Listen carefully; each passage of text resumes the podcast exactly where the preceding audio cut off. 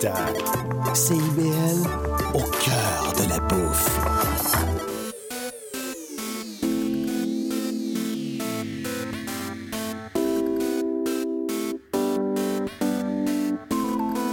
CIBL 101.5 Montréal. Philippe, tu vas chercher les enfants à garderie, j'ai mon cours de yoga. Julie. Julie, on n'a pas d'enfant. Il est 18 h. CIBL 101.5. CIBL 101.5 Montréal.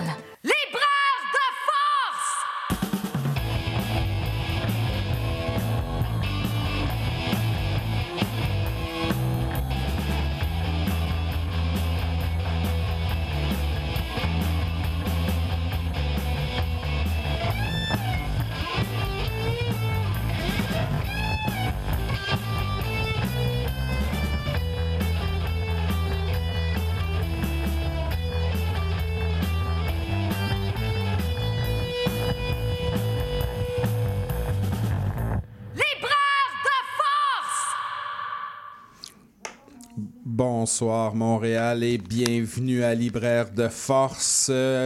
Sur CBL 101,5, nous sommes aujourd'hui le 14 décembre 2023, émission 261.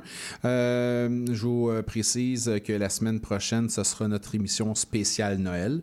Donc, on va avoir des chroniqueuses, oui, des chroniqueuses qui vont venir euh, nous voir, on va jaser. Puis il y aura le conte de Noël, le fameux conte de Noël traditionnel que Libraire de Force nous fait depuis quatre ans quand même.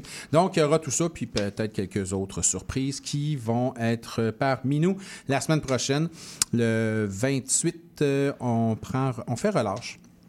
Ouais, Libraire de Force va prendre une petite pause le 28 et euh, vous aurez l'occasion, euh, ce sera notre cadeau de fin d'année, vous aurez l'occasion de réécouter l'émission spéciale que l'on avait fait pour notre 250e. Euh, une belle émission, là, une belle, belle rencontre qu'on avait fait pour euh, la rencontre avec les éditions Pleine Lune. Euh, Aujourd'hui, on a en chronique Valérie. Allô Valérie? Allô? Comment vas-tu? Ça va bien, toi? Ben oui, tu es en chronique euh, en troisième, deuxième partie, en deuxième partie de l'émission. À 7 heures. en début de deuxième partie de l'émission. C'est je- ça. Je, vais le dire. Euh, tu parles de quoi aujourd'hui? Ben, on va euh, explorer quelques titres de la littérature des Premières Nations. Ah. Je vais être jeunesse et grand public, mais jeunesse, Ouais, mais- pourquoi pas? Ben, pourquoi pas jeunesse? Puis on se pose. on C'est juste à cause de l'occasion- Michel Jean, là, Ouais, mais tu sais, c'est ça. On aura l'occasion de se poser la question Voilà. c'est quoi vraiment jeunesse dans ce contexte-là? Hein? Pourquoi pas? Tu sais, t'ouvres la porte, ben on, on rentrera. On va, on va rentrer. Ben oui, pas de problème. Dernière partie d'émission, on a une nouvelle chronique. Elle n'a pas encore de nom, mais on va y trouver un nom bientôt.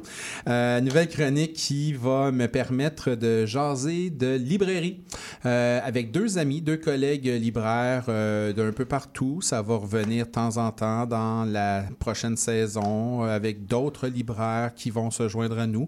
On sera toujours trois autour de la table ou parfois par téléphone, comme exemple aujourd'hui. Et on aura l'occasion justement de parler de sujets de librairie. On est à Libraire de Force, on parle beaucoup de littérature, de lecture. On parle pas toujours de librairie.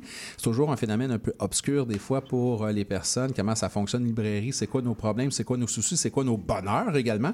Bon, on aura l'occasion d'en parler. Aujourd'hui, vous en connaissez un de ces libraires très bien, Anthony Lacroix qui est par téléphone, notre, euh, notre libraire, euh, notre auteur euh, en résidence qui nous avait fait un roman par, à distance, tout ça, par écriture, bon, tout ça.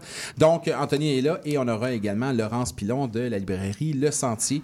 On les rejoint à la toute fin de l'émission. On aura deux sujets à discuter ensemble et on débute cette émission avec mon invité par téléphone en direct de Québec, Alain Beaulieu. Bonjour. Allô, allô. Comment ça va? Ça va très bien, d'ailleurs. Ah, J'adore le, j'adore le titre de votre émission, euh, le titre du charnier de votre émission. J'adore ça. C'est bien, hein? ça c'est le fondateur, euh, le père de l'émission, Maxime, qui avait trouvé euh, Libraire de Force. J'avoue que c'est dur de, de- de C'est trouver. dur à battre. C'est dur à battre. ça, serait, ça aurait été très malaisant quand on a repris la barre, moi puis Linda, de dire Hey, on va changer le titre. Dire, euh, non, non, non. il me semble que tu peux pas changer ce titre-là. Ça veut dire beaucoup de choses. Moi, ça me permet, parce que, bon, tout le monde le sait, je suis vraiment libraire. Ça me permet de dire que je suis libraire de force ici à la radio, mais je suis libraire de vrai également le jour. Oui, bien sûr. Oui. Ouais. Ouais. Merci beaucoup, Alain Beaulieu, d'être là. Ah, c'est un plaisir. C'est un Mais- plaisir. Ben, merci beaucoup également. Je dirais merci beaucoup de nous avoir écrit Solène en trois actes. Hum, Ben là, ça m'a fait plaisir aussi. Ben, j'espère que ça vous a fait plaisir parce qu'en tout cas, moi, ça me fait vraiment plaisir de le lire. J'ai trouvé à l'intérieur de ce roman-là paquet de choses, d'éléments, le jeu au niveau de la mémoire. On, on peut résumer, je me permets de résumer et vous pourrez compléter un peu. Solène en trois actes, c'est tout simplement l'histoire d'un homme qui, à trois moments de sa vie, nous raconte justement les aventures, les découvertes, les rencontres et les déceptions à travers trois périodes, trois instants bien distincts de sa vie. Oui, ça ressemble à ça. Mhm. Ouais, les trois actes, effectivement, c'est c'est pas comme une pièce en trois actes où les actes se succèdent les uns derrière les autres. là. C'est-à-dire que là, je me suis amusé un petit peu avec la forme, puis on mélange effectivement ces trois périodes-là de la vie du narrateur, qui n'est pas nommé, hein. d'ailleurs, on ne connaît pas son nom. Là. Non, effectivement. mais. Ouais, mais, mais c'est ça. Donc, on le, on le retrouve au début du texte, on le retrouve dans le troisième acte, c'est-à-dire euh, là où il y a à peu près 54, 55 ans. Là, il est dans une période où euh, il est dans un état un peu particulier de un peu de délire, ou en tout cas, il fait un retour sur sa vie. Fait que ça, c'est le troisième acte. Le deuxième acte, il y a autour de 35 ans. On est au début des années 2000. euh, et euh, voilà. Puis le premier acte, il y a 18-20 ans, c'est au début de sa relation avec la fameuse Solène qui va donner son nom euh, au titre euh, du roman. Ouais, cette fameuse Solène qui revient du début à la fin dans l'histoire et dans la tête de ce narrateur, euh, personnage euh, ultra important. Important dans le sens où, bien évidemment, il y a la naissance d'un enfant, il y a un fils qui lie le narrateur avec Solène, mais il y a plein de souvenirs, plein de mémoires, plein d'apprentissages également que Solène va, euh, va amener à ce, à ce personnage, à ce, ce narrateur. Et euh, elle est constamment présente, même si physiquement, elle va s'enfuir par moments. Tout à fait. Je pense que Solène, euh, quand, je- quand j'écris mes livres, moi, c'est, j'ai jamais de plan. Tu sais, j'écris ça à partir d'une image, ou tu sais, au départ, c'est une image, ou euh, comme là, c'était vraiment l'image de cette longue table de réfectoire là, dans un pensionnat où le personnage était étendu. Bon, on va comprendre qu'il n'est pas tout à fait là, mais bon. Alors, je pars de ça, puis honnêtement, après ça, je ne sais pas où ça va, où ça va me mener, puis euh, c'est l'écriture elle-même qui, dans, qui va faire en sorte qu'il y ait une certaine logique de la causalité, si on veut, des, effets de, ce qui va se passer. Puis moi, j'écris ça, puis je découvre l'histoire en l'écrivant. C'est un peu ma manière d'écrire, ce qui fait que Solène, je suis capable d'en parler maintenant parce que le, roman est terminé, mais au départ, tu sais, c'était un personnage un peu qui m'échappait. C'est-à-dire que c'est quelqu'un qui est à la fois, c'est une fille qui est très déterminée, hein, c'est-à-dire qu'elle qui a beaucoup de caractère, qui sait à peu près ce qu'elle veut. Puis, tu sais, dans sa première rencontre euh, avec Solène, il va comprendre vite que on y en passe pas trop elle. Là. C'est une fille qui, prend, les qui prend les rênes assez facilement, puis qui décide pas mal de- du, du tournant de la conversation, tout ça. Fait que ça, c'est ce qui va le charmer au départ. Mais on va comprendre après ça dans les autres actes, dans le deuxième acte, puis effectivement dans le troisième, et plus dans le deuxième, que euh, disons qu'on elle prend des mauvaises décisions. C'est quelqu'un qui, qui, qui est porté vers une espèce d'impulsivité qui va faire en sorte qu'elle va aller là où elle pense qu'elle doit aller, mais c'est pas toujours les bonnes, euh, elle prend pas toujours les bonnes décisions. ça. Ouais, effectivement, on pourrait dire à quelque part que Solène est un peu poquée. Hein? Euh, Euh, oui, on peut dire ça. Oui. On pourrait dire ça, oui. Effectivement, euh, il y a des choix un peu impulsifs qui ne lui conviennent pas ou du moins qui ne lui rendent pas du tout service. Puis notre narrateur, lui, il est à distance et en même temps très proche de ça. En fait, il voudrait créer ces distances, mais Solène lui revient tout le temps. Euh, toujours au détour d'une surprise, au détour d'une rencontre, au détour d'une journée, il y a toujours Solène qui est là. Solène essa- il, il essaie d'enlever Solène à quelque part de sa tête en se disant bon ben euh, je l'ai rencontré dans un bar c'est terminé tout ça mais là ils, vont, leur- ils vont se retrouver il y a un enfant ça finit le couple bon la- il y a une séparation Et Solène fuit mais l'ombre de Solène est toujours là C'est ça, c'est comme une fille qui, euh, je dirais qu'elle est insaisissable pour lui, puis insaisissable pour elle-même aussi. Comme si elle est toujours en fuite de quelque chose. Elle va, elle va avoir un enfant, mais dans le fond, elle ne sera pas capable de s'en occuper vraiment.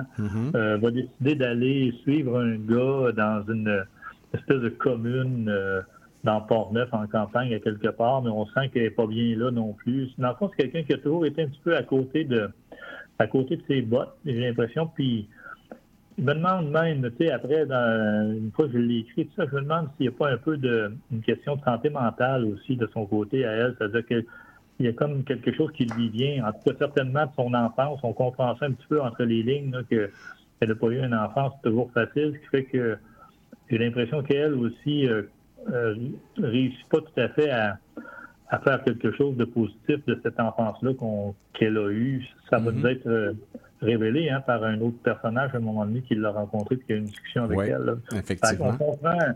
J'ai beaucoup de. Après, là, une, fois, une fois le roman écrit, j'ai beaucoup d'affection pour euh, cette femme-là qui n'aura pas trouvé sa voie, dans qui n'aura pas trouvé sa place. J'aime ça vous entendre dire ça parce que c'est une, euh, une approche un peu différente, dans le sens où, est-ce que, oui, ben vous, vous le mentionnez, est-ce que ça peut arriver qu'on écrive un roman, que l'on ait créé un personnage, que l'on ait amené le personnage jusqu'à la fin du roman, puis à la fin du roman, c'est terminé, on s'est dit, OK, c'est beau, le c'est fini avec ce personnage-là. Et par la suite, on, comprend ou on, reconnaît différemment notre personnage que l'on a nous-mêmes écrit.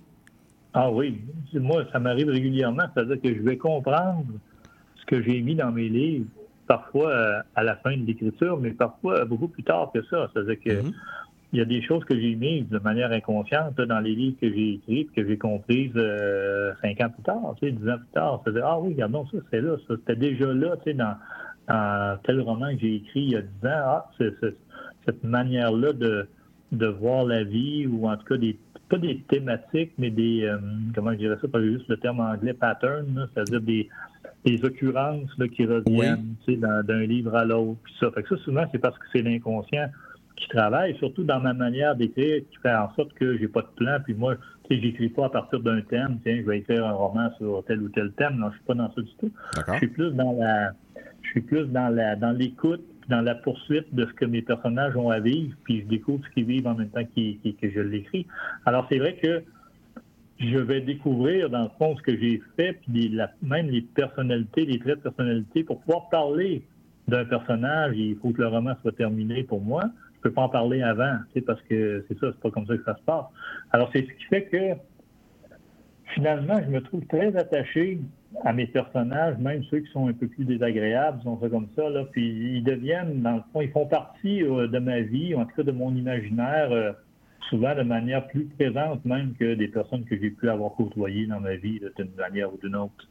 C'est un côté-là... Euh, quand on dit ça, excuse-moi. Oui, quand on dit ça, des fois, il y, a des gens qui nous trouvent un peu, ah oui, c'est flayé ton affaire, mais non, je il faut avoir, faut avoir fait ce boulot-là un petit peu pour comprendre qu'effectivement, quand on quand on découvre d'une certaine manière la vie d'un personnage qu'on y consacre autant de temps, ben dans notre imaginaire, dans notre euh, dans nos dans nos sentiments, ce personnage-là, euh, moi, il y a des personnages qui, que, je trouve que j'ai écrits, c'est pas pas égocentrique, narcissique de le dire, c'est juste qu'ils deviennent extérieurs à moi, ce qui fait que j'ai des sentiments pour eux qui vont s'apparenter à des sentiments que je pourrais avoir pour des personnes qui existent dans la vie réelle. Oui, puis euh, j'allais vous demander, est-ce que le fait de ne pas travailler avec un plan défini et de vous laisser à quelque part un peu porter, séduire par la création de vos personnages, est-ce que c'est ça un facteur justement qui fait que vous restez attaché un peu plus à ces personnages-là, mm-hmm. par affection, euh, par euh, attention, tout simplement, parce que si on a un plan défini, le plan amène le début, amène la fin, c'est quelque chose de plus technique. Quand vous travaillez d'une façon moins technique, peut-être les personnages collent plus longtemps. C'est ça. Tu sais, euh, moi, j'ai pas l'impression d'avoir créé des personnages. J'ai l'impression d'avoir découvert des personnages. C'est-à-dire qu'ils existaient. je ne veux pas avoir l'air trop ésotérique, ça, mais je veux dire, mm-hmm. ils, ont, ils existent dans la mesure où, bon, c'est moi qui les a qui a, qui, qui a fait en sorte qu'ils puissent exister, mais ils ont pris une personnalité propre qui, leur est particulière, puis qui fait en sorte que des fois, c'est des c'est des rappels un peu de gens que j'ai pu côtoyer, tout ça, mais il reste qu'ils développent une personnalité qui leur est vraiment propre à eux, puis qui appartient pas à personne d'autre. Puis, tu sais, pour moi, la littérature, c'est comme la vie. C'est-à-dire que j'écris mes romans comme euh, la vie se déroule euh, pour nous tous. C'est-à-dire qu'il se produit des choses qu'on avait prévues, puis il se produit aussi des choses qu'on n'avait pas prévues. Puis qu'est-ce qui fait que vous et moi, on est en train de se parler ce soir? Ben, c'est parce qu'il y a eu une suite de, de causalité dans la vie qui font en sorte que euh, à un moment donné nos chemins se croisent mais s'il y avait quelqu'un qui avait dit oui au lieu de dire non à un moment donné ou euh, à l'inverse euh, vous seriez pas là vous seriez ailleurs puis moi pareil je serais pas là je serais ailleurs alors mes livres je les écris un peu de la même manière c'est-à-dire que je pars avec quelque chose puis après c'est pas les hasards mais c'est ça la causalité qui fait en sorte que l'histoire se déroule d'une manière plutôt que d'une autre. Là. Oui, euh, je me suis aperçu que vous jouez beaucoup avec la notion du hasard. Oui, euh... le hasard, puis le, le fait que chaque, chaque événement en amène un autre, tu sais, en, en impose un autre, puis que si cet événement-là n'était pas produit de cette manière-là, ben tout le reste, tout le cours de notre vie aurait pu, euh, aurait pu se passer autrement. Mm -hmm. Alors ça, c'est un peu épeurant là, quand on pense à ça, mais en même temps, c'est la beauté de la vie aussi. Hein? C'est-à-dire que tout n'est pas prévu d'avance. Mm. En fait, il y a toute une réflexion, puis on le voit aussi. On, en fait, on le sent dans Solène en trois actes, puis on sent un peu l'impuissance du narrateur sur ça. C'est que si on avait pris un chemin, si on avait fait des choix différents, si les hasards avaient été différents, la suite aurait été différente. Mais par contre, on ne peut pas revenir à rebours, on ne peut pas retrousser le chemin pour refaire d'autres décisions. Donc, les, les, les, les, événements, le hasard nous a amenés à, certains, à un certain point présent par mmh. un cheminement quelconque. On aurait bien voulu que d'autres choses arrivent. On ne peut pas le changer, doit on doit l'accepter et vivre avec. Et j'ai l'impression que le, narrateur, le narrateur se doit de travailler sur lui justement parce que pour lui c'est pas évident, c'est pas évident ce constat-là et l'acceptation que sa vie s'est déroulée d'une certaine façon et qu'il peut pas la recommencer et qu'il doit vivre avec, littéralement. C'est ça. Et ça, c'est notre c'est notre euh, réalité à tous. Hein? C'est-à-dire qu'il y a bien des choses que, on, on ben, bien des choses, je ne sais pas, mais en tout cas, il y a des choses qu'on changerait peut-être si on nous donnait l'occasion de réfléchir plus longuement ou de revenir en arrière, de, de, de, de on, prend, on, ferait d'autres choix, qu'on prendrait d'autres avenues. En même temps, on ne sait pas non plus où nous mèneraient ces avenues-là. Peut-être que ce serait pire. Exactement. Alors, euh, on peut. Euh, alors, c'est pour ça que, c'est bon.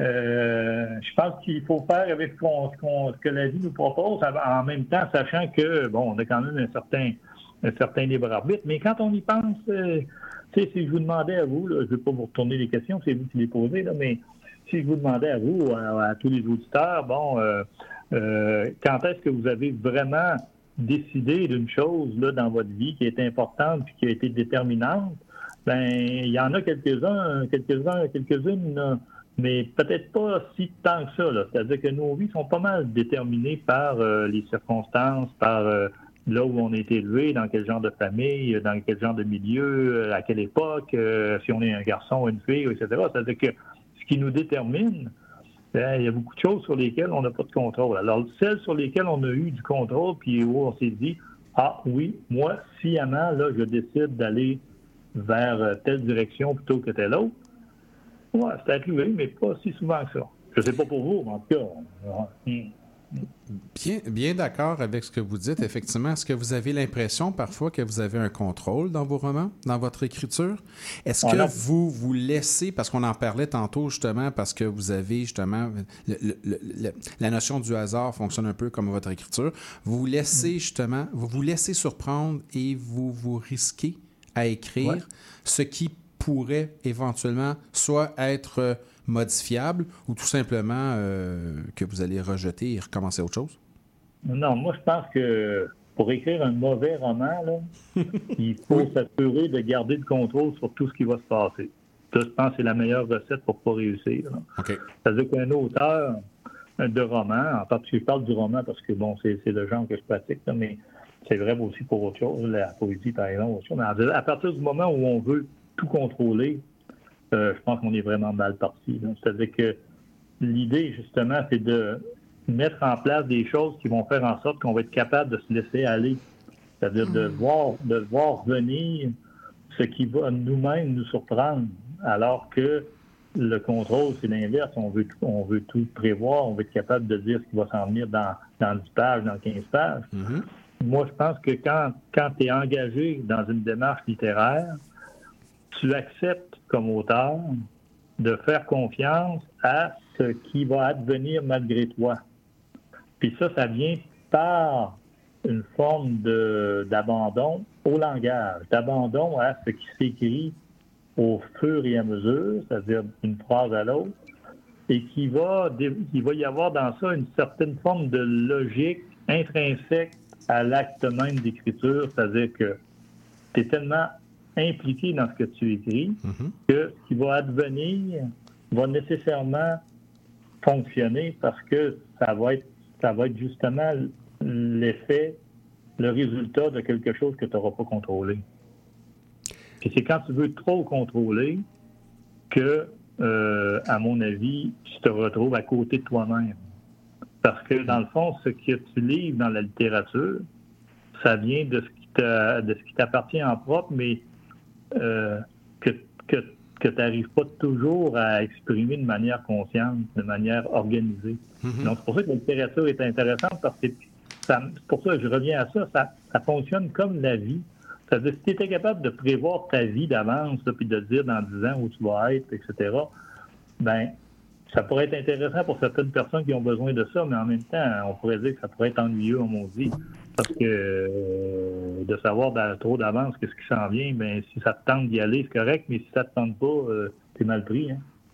C'est euh, c'est sans doute lié à la peur de l'inconnu pour Ouais. certaines personnes qui essaient de contrôler ou de, de- de circoncire un peu leur vie, essayer de le plus le plus possible de contrôler parce qu'on a peur de l'inconnu. Ça s'applique exactement à l'écrivain, à l'écrivaine, euh, aux auteurs, aux autrices qui, euh, peut-être, en voulant trop contrôler leur roman, ben, risquent de passer à côté de peut-être tout simplement ce qu'on peut appeler l'inspiration.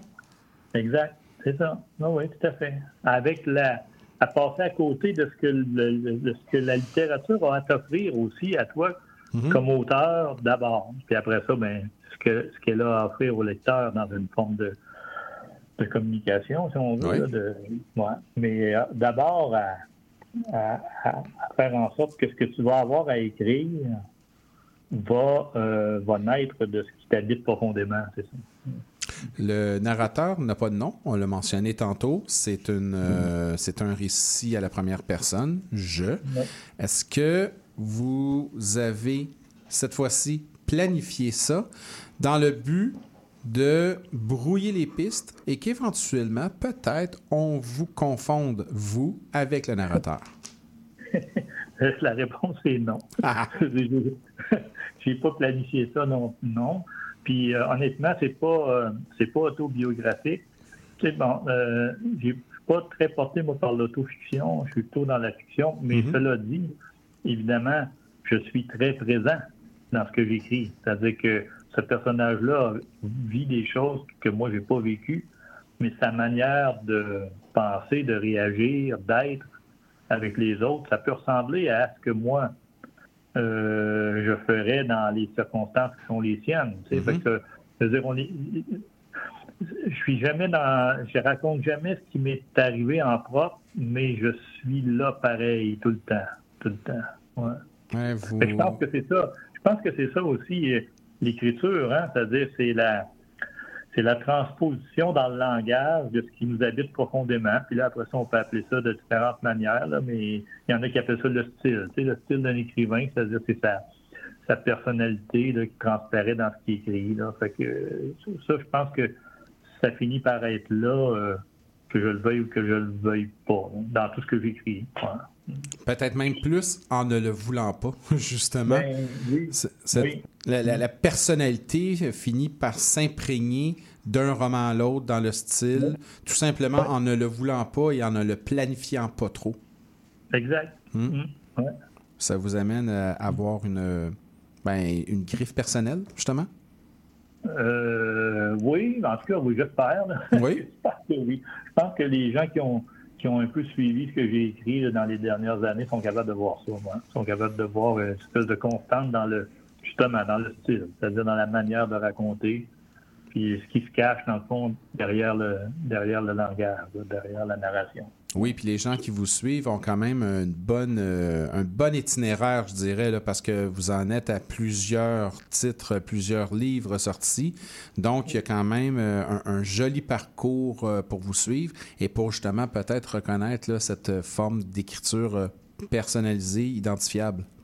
Oui, puis en même temps, je veux dire, on change dans la vie. Hein? Fait Oui. que, je veux dire, le- le- mes premiers romans, par exemple, ben moi, je n'ai pas l'habitude de relire mes romans, mais je suis à peu près convaincu que si je les relisais, je voudrais les réécrire. Tu sais, je les, les- les écrirais pas de la même manière aujourd'hui qu'il y a 25 ans, par exemple, parce que effectivement, on écrit à partir de ce qu'on est, de ce qu'on a vécu, tout ça. Fait qu'il y a des il y a certainement des tournures de phrases, Oui. même des, des- des manières de raconter là, qui changent là, tranquillement avec le temps. Mais justement, c'est comme euh, c'est comme là, c'est comme c'est ce que je disais tout à l'heure. On est tous comme ça. là. On- Oui.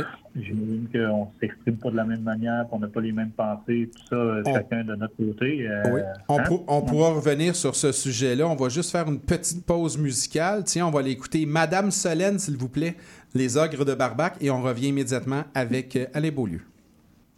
Vous qui vous permettez de raconter ma vie, vous qui ne connaissez rien à la moindre de mes envies, je veux que vous sachiez pour que l'on me comprenne.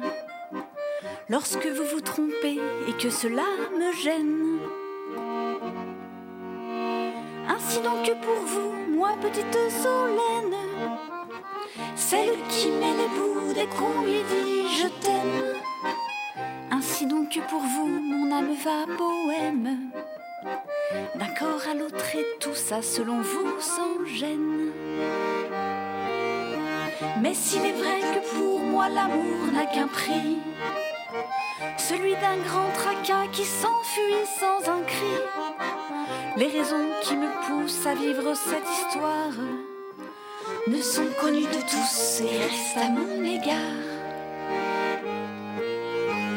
Chansonnier malhonnête, et si vous continuez à chanter à tue-tête ma vie sans vous soucier, ce que l'on peut souffrir pour une phrase de trop, je viendrai vous couvrir de honte et de sanglots. Vous qui vous permettez de chantonner ma vie, vous qui ne savez rien du moindre de mes soucis, je vous prie commencez pour que l'on se comprenne. Racontez votre vie, mais ne chantez pas la mienne.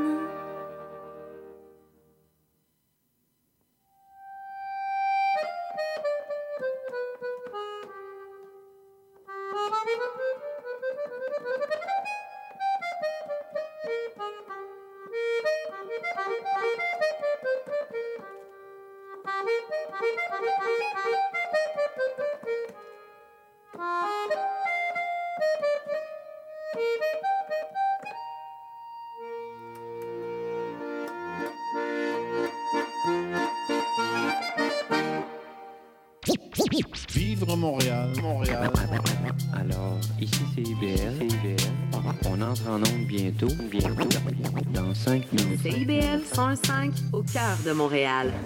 Hey, merci pour la belle soirée. Je vais y aller, moi. Attends un peu. Tu conduis même si t'as pris un verre. Ah, je suis bien correct. Redis-moi ça plus proche. Je suis bien correct. Oh!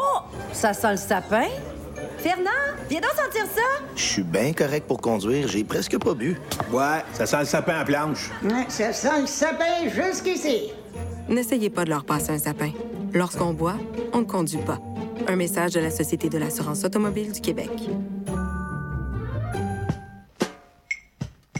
Depuis plus de 30 ans, le journal mensuel Écho Montréal est le fier porte-parole de l'actualité politique, économique, sociale et culturelle au cœur de Montréal.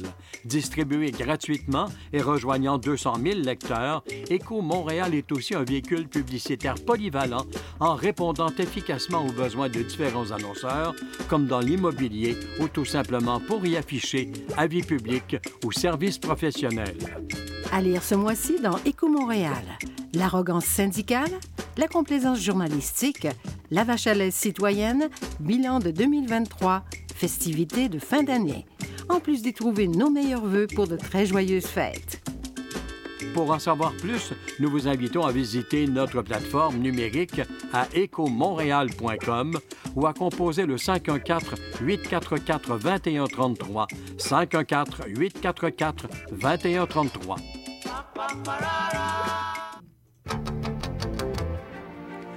Néo-Québec tous les dimanches de 13 à 15h sur CIBL 101.5. Entrevue, chronique, débat, musique. Néo-Québec, le regard québécois sur l'actualité locale, nationale et internationale. Dimanche 13h-15h sur CIBL 101.5. Animé et réalisé par votre serviteur Cyril Equala.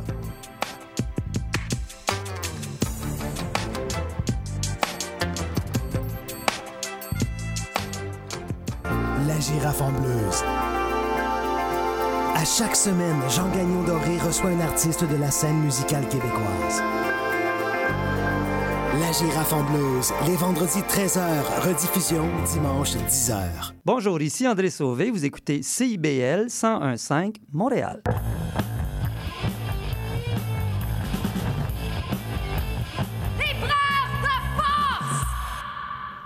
De retour à Libraire de Force sur CBL 101,5 avec Alain Beaulieu. Alain Beaulieu, je lisais votre roman et je me disais que vous avez dans ce roman-là aimé jouer avec l'idée de la mort. Euh, oui. oui, oh, on, peut dire ça, c'est vrai. Euh, comme si, euh, ben, peut-être parce que je vieillis tranquillement, puis que j'aime mieux m'en moquer, puis jouer avec que d'en avoir peur. Je sais pas. Oui, peut-être, oui. Est-ce que, en même temps, euh, parce que la mort est un élément de l'inconnu, c'est peut-être votre façon à vous d'essayer de contrôler et d'éviter justement une forme de hasard? Moi, je sais pas. Je pense que c'est la. Je pense que le, le plaisir que j'ai, c'est d'imaginer euh, par, le, par le langage littéraire, là, par l'écriture, ouais. euh, à quoi ça pourrait ressembler? Puis évidemment, ben, ça, ça finit par être une peu de vision euh, romantique de ça, c'est-à-dire où euh, on revoit sa vie un peu, puis on essaie de voir qu'est-ce qu'on qu'est-ce qu'on a traversé, puis tout ça, il y, a, il y, a, un peu ça. Mais ce qui est dans ce roman-là, la mort est présente de différentes manières, là, vous avez raison de le souligner.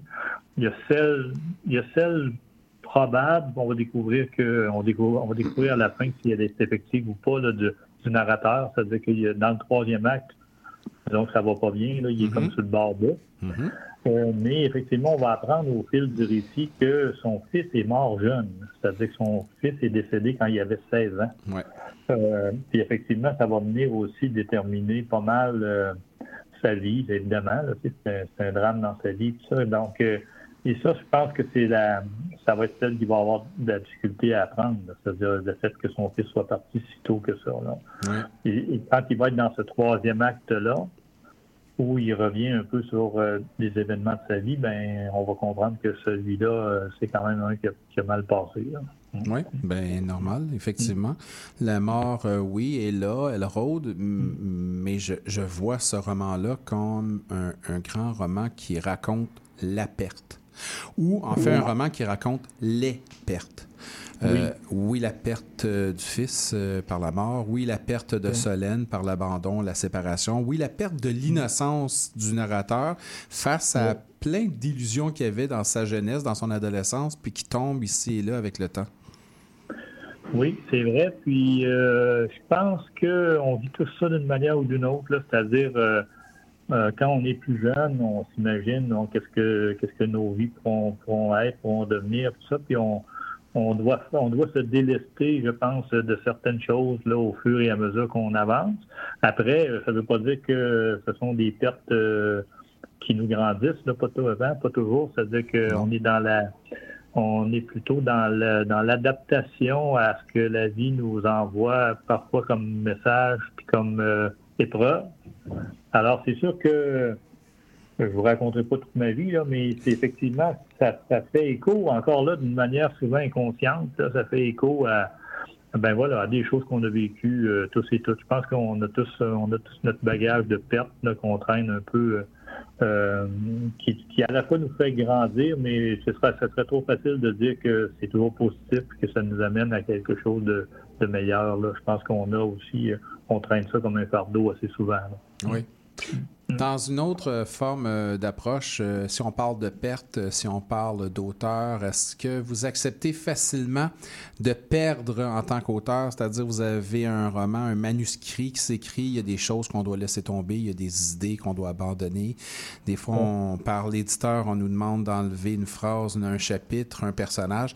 Est-ce que vous êtes serein, à l'aise avec ces perte-là. On parlait tantôt que vous vous attachez au personnage comme Solène là, qui est là puis qui reste après la lecture, après l'écriture. Est-ce qu'il y a des personnages qui ne sont pas dans le roman, qui ont dû quitter le navire avant d'être dans le roman? Euh, non, pas dans celui-ci, mais moi, je suis très à l'aise avec le fait que euh, que même ce qu'on n'a pas mis dans le roman ou de ce qu'on a enlevé du roman fait partie du roman. C'est-à-dire que quand on est dans l'écriture, il y a des choses qu'on, qui doivent sortir dans l'écriture, qui doivent apparaître dans le récit, puis après ça, à la relecture, on s'aperçoit que ben, ça n'avait peut-être pas sa place là, puis bon, ça nous a éloigné, dans le fond, de, de l'économie générale du texte. C'est-à-dire, euh, donc, souvent, c'est l'éditeur qui va nous le signaler, mais je dirais aussi que comme auteur, si on a une certaine expérience de l'écriture, on va être capable de voir aussi euh, ce qu'on a mis là dans le premier jet, puis qui, dans le fond, n'a peut-être pas sa place là. Soit que c'est implicite, c'est-à-dire qu'on n'a pas besoin de le dire au lecteur, le lecteur l'a compris, ou soit que ça nous ça fait dévier le récit, ça éloigne le lecteur, dans le fond, de ce qu'il y a d'essentiel dans le récit, sachant que il fallait l'écrire pour l'enlever. C'est-à-dire qu'il fallait que ce soit là, puis qu'on fasse après ça le travail de des laguerres, tout ça, mais que si ça n'avait pas été là, la suite n'aurait pas existé de la même manière non plus. Fait à mon, c'est jamais négatif pour moi de faire ça, là, de faire ce travail-là. Mais il m'arrive, effectivement, un moins dans celui-là, euh, en tout cas, pas de personnages là, qui sont disparus, ce genre de, de trucs-là, qui sont quand même assez gros. Là. Mais c'est souvent des bouts de phrases ou des petites scènes ou des, des, des trucs, tu dis, ah, là, euh, on n'en a pas besoin de ça. C'est, soit le lecteur a compris, on n'a pas besoin de mettre euh, l'accent là-dessus, ou soit, euh, voilà, c'est ça. le texte n'avait pas besoin de ça. Mais moi, je suis pas. Euh, je me rappelle une anecdote. Quand j'ai commencé à écrire, mm-hmm. j'ai envoyé mes manuscrits à un auteur conseil qui s'appelait Jean-Yves Soucy, qui est devenu éditeur. C'est un écrivain aussi qui est devenu éditeur par la suite, mm-hmm. qui est décédé il y a quelques années. Puis là, Jean-Yves Soucy, lui, on pouvait lui envoyer nos manuscrits, puis pour, euh, je ne sais pas, 100, 125 dollars, il lisait le manuscrit. Après ça, il annotait le manuscrit, puis après ça, il nous envoyait même un rapport écrit d'à peu près une vingtaine de pages sur ses commentaires généraux, tout ça. Fait que c'était quand même bien. moi, j'ai appris beaucoup avec ça. Puis je me rappelle d'une fois où il m'avait retourné un manuscrit, puis il y avait deux ou trois ou quatre pages sur lesquelles il avait mis un gros X rouge en voulant dire euh, T'as pas besoin de tout ça, enlève ça, ces pages-là. Puis là, je me disais quoi, il, est malade, il veut que j'enlève des, pages de mon texte. Voyons donc. Mm-hmm. Je trouvais ça épouvantable qu'il me demande ça. Alors, c'est parce que je n'avais pas encore bien compris, dans le fond, ce que c'est le travail d'un écrivain. Parce qu'effectivement, ces pages-là n'étaient pas nécessaires. Mm-hmm. Le travail d'un écrivain, euh, est-ce qu'on peut dire également ça vient avec une certaine forme d'humilité? En tout cas, de disponibilité. Là. Après ça, il y a toutes sortes, il y a toutes sortes d'écrivains. il y en a des uns, des moins uns. Oui. Je me là-dedans. Oui. De, en tout cas, mais je pense que ça, il faut être, euh, il faut être disponible, puis il faut, euh, ben, ça va avec ce que je vous ai dit, je pense au début de l'entrevue, c'est-à-dire le fait de ne pas contrôler, mais c'est aussi de ne pas contrôler son image, c'est-à-dire de ne pas contrôler non plus. Euh, tu sais, de toute façon, peu importe ce qu'on écrit, il va toujours y avoir des gens qui vont adorer ça, entre on espère, quelques-uns. Mm-hmm. Puis il va y avoir des gens aussi qui aimeront pas beaucoup parce que c'est pas leur tasse de thé, parce qu'ils préfèrent un autre genre de littérature, ils préfèrent autre chose. Ça. Fait que ça, l'idée de plaire à tout le monde, là, euh, si tu es écrivain, je pense qu'il faut t'oublier ça parce que tu peux être malheureux. Tu sais. Euh, ça sera toujours trop ceci ou pas assez cela pour certaines personnes. Puis ça, c'est correct. C'est moi, on est pareil comme lecteur. Des fois, on, prend un livre, puis on pense qu'on va aimer ça, puis après 35-40 pages, on se dit, bon, dans le fond, euh, pas tellement intéressant. En tout cas, c'est pas fait pour moi. Mm-hmm. Ben, c'est une rencontre. Hein, l'écriture, c'est une rencontre. C'est-à-dire qu'il y a un auteur qui écrit des choses qui vont être lues par un lecteur, une lectrice, puis la rencontre se fait comme dans la vie. C'est-à-dire des fois ça clique, puis des fois ça clique pas. Puis c'est pas plus grave que ça. Alors, euh, si c'est ça qu'on entend par euh, humilité, là, moi, je suis pas mal euh, d'accord avec ça. là. Je suis pas mal dans ça. C'est un peu la rencontre, c'est un peu comme avec Solène, ça clique, mais des fois, ça se sépare. c'est ça, exactement. Est-ce que ça vous arrive? Vous avez quand même, comme on disait tantôt, un bon bagage d'écriture. euh, Vous avez Mm. quand même plusieurs écrits, plusieurs romans. Est-ce que ça vous écrit, ça, ça arrive dans, dans un moment d'écriture de vous? Parce que je pense à une scène précise, puis je veux pas trop, entre guillemets, vendre le punch parce qu'il y a des choses qu'on ne peut pas révéler, tout ça. Mais il y a un passage euh, où il y a euh, père et fils ensemble, euh, puis extrêmement touchant. Mais vraiment Mhm. très touchant. Moi, j'ai été extrêmement ému à la lecture de ce passage-là. Est-ce que ça vous arrive d'écrire un moment, un passage, de dire OK, là, je viens de toucher quelque chose. Je viens de moi-même je me sens ému parce que j'ai écrit. Puis là, d'une façon très, euh, très humble, justement, là, c'est pas du tout pédant ou prétentieux. Mais vous dites, là, je suis ému, j'ai comme l'impression que je viens de toucher un, un noyau là, dans, mon, dans mon roman. Moi, oui, ben oui. Ben oui, parce que, ben, comme je vous disais, mes personnages, pour moi, ils existent. Là. C'est pas juste euh, du papier puis des mots sur du papier. là. C'est-à-dire qu'ils finissent par prendre quand même un, un espace assez important dans mon esprit, ce qui fait qu'ils existent autant sur le plan, je dirais, je sais pas, raisonnable, intellectuel, tout ça, que, que qu'émotif. C'est-à-dire que. Puis après, ben, cette scène-là en particulier, mais d'autres aussi. Je me rappelle d'un, roman que j'ai écrit qui s'appelle euh, Malek et moi. Puis là, c'était une fausse autofiction. C'est-à-dire que je suis là comme personnage, mais en fait, tout ce qui va se passer dans ce roman-là, je ne l'ai pas vécu. Mais euh, le, le personnage d'écrivain va raconter la vie d'une femme qui, elle, va lui raconter sa vie. Puis à la fin, quand je suis arrivé à la fin de l'écriture de ce roman-là, effectivement, j'ai été pris d'une émotion assez forte sur le fait qu'elle n'existerait plus après. J'avais vraiment, j'ai vécu ça vraiment comme un, un deuil soudain, surpris, surpris moi-même tu sais, de vivre cette émotion-là, alors que voilà, c'est complètement ridicule quand on y pense de manière dégagée. C'est-à-dire que c'est un personnage que moi j'ai mis en scène par l'écriture, etc. Donc, cette personne-là n'existe pas. Puis le fait de la voir disparaître m'émeuve au point d'en pleurer, c'est complètement idiot. Mais effectivement, il y avait il y a ça. Donc, je pense que si euh, quand on est impliqué dans, le, dans, dans ce qu'on fait, il y a cet attachement-là, effectivement, pour nos personnages qui parfois nous, parfois nous poussent effectivement ce genre de réaction-là. Euh, On a ça comme lecteur, hein? donc c'est le même c'est le même phénomène dans le fond, c'est le même, tu sais, je sais pas moi, j'ai une espèce de- d'hypersensibilité aussi qui, qui, qui fait partie de ma personnalité, ce qui fait que il m'arrive souvent de- de- d'être très ému en écoutant euh, la télé, le cinéma, etc., puis les films, tout ça. Donc c'est la même chose, c'est le même phénomène. C'est juste que c'est juste que c'est plus c'est sur le plus long terme. Mais oui, oui, oui, je, je, je vis ça, puis toujours avec une forme de d'interrogation sur ce que ça veut dire, sur ce que ça veut dire, de- d'être aussi euh, émotif. Ouais. Une forme, euh, une forme de sensibilité également qui, euh, qui est très agréable dans ce roman-là, c'est, je dirais, l'affirmation de la paternité. Euh, le petit Maxime, euh, le petit enfant euh, qui euh, grandit euh, dans l'œil du père, père qui, par les circonstances et l'éloignement, sinon dire la quasi-disparition momentanée de Solène, va être père monoparental. Y, y il y a une très belle approche une très belle présentation, je dirais, tout en réserve, toute feutrée, toute simple, de ce lien affectif euh, euh, très, très fort entre euh, le, le narrateur et son enfant. Oui, puis ça va dans les deux sens parce qu'on se rappelle que lui aussi a été élevé par un père monoparental hein, à la suite du décès de sa mère. là. Que ça va dans comme il y avait eu un modèle d'une certaine manière de père aimant, là, de père euh, malgré qu'il y a eu des premières années plus difficiles, mais en tout cas le, le- le père, on sent qu'il est là présent.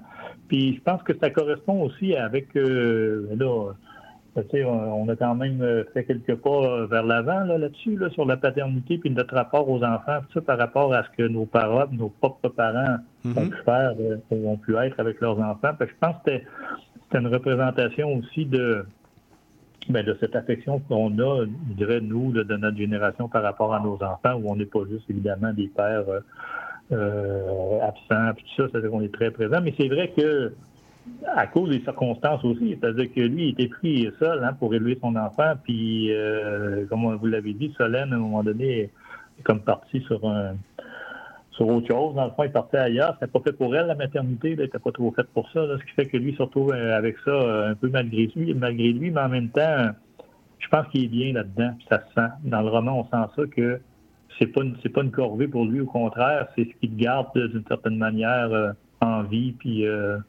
il comprend bien que le rôle qu'il a joué avec cet enfant-là, l'enfant lui rend aussi.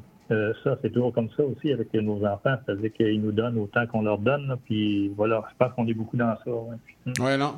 On est, on est vraiment dans le personnage qui, pour, en fait, pour lui, effectivement, c'est pas une corvée, l'enfant. Ce qui est la corvée, c'est tout ce qui entoure, toute l'absence, tous les manques qui pourraient venir pour l'enfant. Oui, c'est ça. Son inquiétude vient de là, d'ailleurs. Son inquiétude vient de là c'est que lui, il est inquiet du fait que cet enfant-là n'a pas de mère. C'est-à-dire que, qu'est-ce que on peut pas pallier. Il y a des choses auxquelles on peut pallier, puis il y a des choses auxquelles on peut pas pallier, puis il est conscient de ça. Mm-hmm. Alain Beaulieu, on va aller faire une petite pause musicale et on va revenir ensemble. Il y a d'autres choses qu'on a discutées ensemble. Tiens, on va aller écouter le groupe Trio Garufa. On va aller écouter une, ben, une musique qui s'appelle Tango à trois temps et on revient.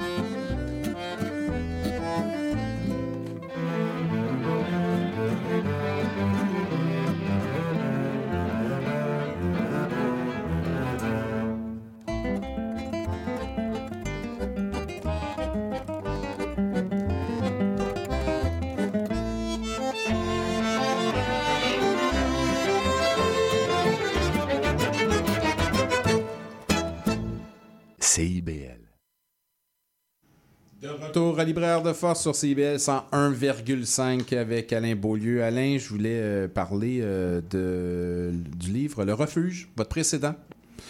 Qui a été euh, nommé quand même pour, ben, enfin, finaliste au prix littéraire France-Québec.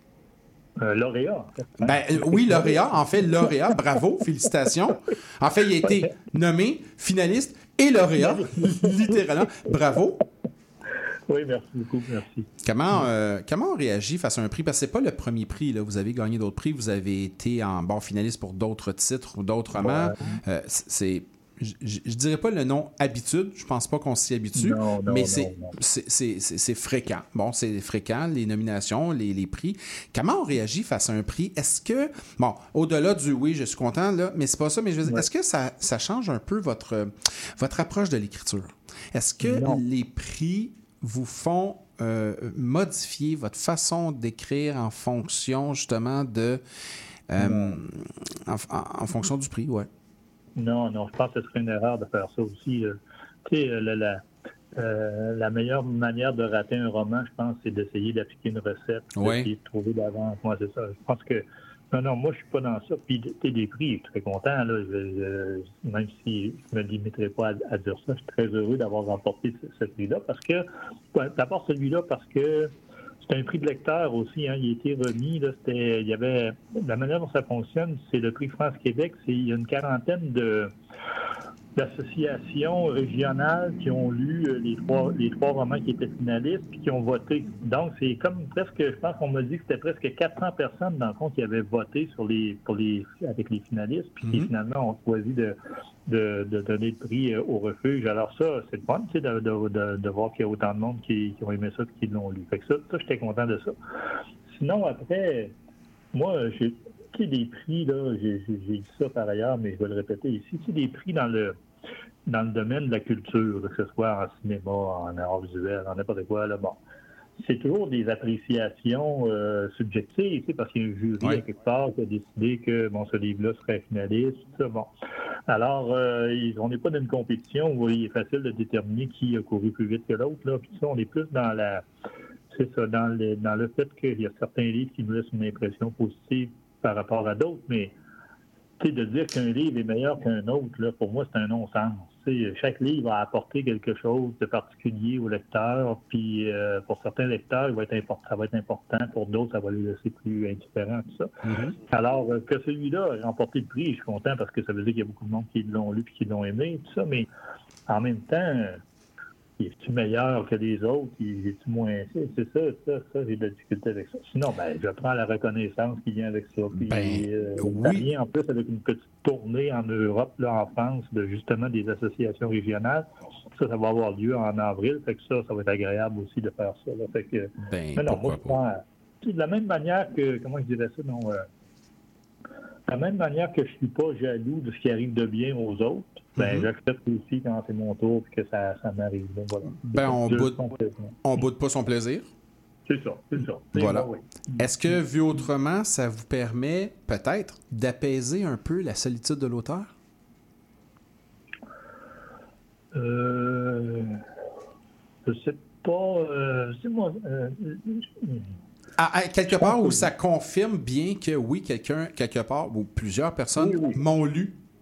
C'est ça. Ça veut dire que je suis pas tout à fait à côté de mes bottes en, choisissant d'écrire des livres. Là. Ça veut dire que, tu sais, moi, dans la vie, je pense que c'est ça que j'ai à apporter. Là. On a chacun notre rôle, puis de différentes manières, on joue ce rôle-là. Mm-hmm. on, a des rôles différents aussi selon les périodes de nos vies, puis avec, les, avec les gens avec qui on est. Mais moi, ce rôle-là, de, d'écrire des histoires, d'écrire des livres, de participer un peu à ça, ben j'ai l'impression que effectivement, quand on reçoit des prix ou des reconnaissances, mais ça peut être aussi simple qu'un lecteur qui nous écrit et qui nous dit que euh, il a lu le livre qu'on a écrit, nous, il y a 15 ans, puis que pour lui, c'est une actualité, il vient de le lire, puis ça l'a transporté, puis il est allé, euh, il est allé à la rencontre de ce que j'avais écrit. Alors ça, ça me remplit aussi autant de, de, ben voilà, de bonheur, parce que si c'est la magie de la littérature, puis moi, ça me ça m'étonne chaque fois. C'est-à-dire comment ce qu'on écrit finit par rejoindre l'autre, mais sans qu'on soit avec lui. C'est-à-dire que là, la personne qui nous lit, elle est dans un milieu donné, à une époque donnée. Des fois, il peut ça peut être loin, ça peut être il y a longtemps, etc. Puis ce dialogue-là existe encore. C'est la même chose avec les grands classiques ou les auteurs qu'on aime qui sont décédés ou tu sais, bon, Mhm. ça veut dire qu'ils nous parlent encore. C'est ça, moi, c'est ça qui m'é- qui m'étonne, que ben, euh, c'est la chose à laquelle je suis content de participer. C'est-à-dire qu'il y a comme une, euh, c'est ça, une espèce de magie de, Ouais.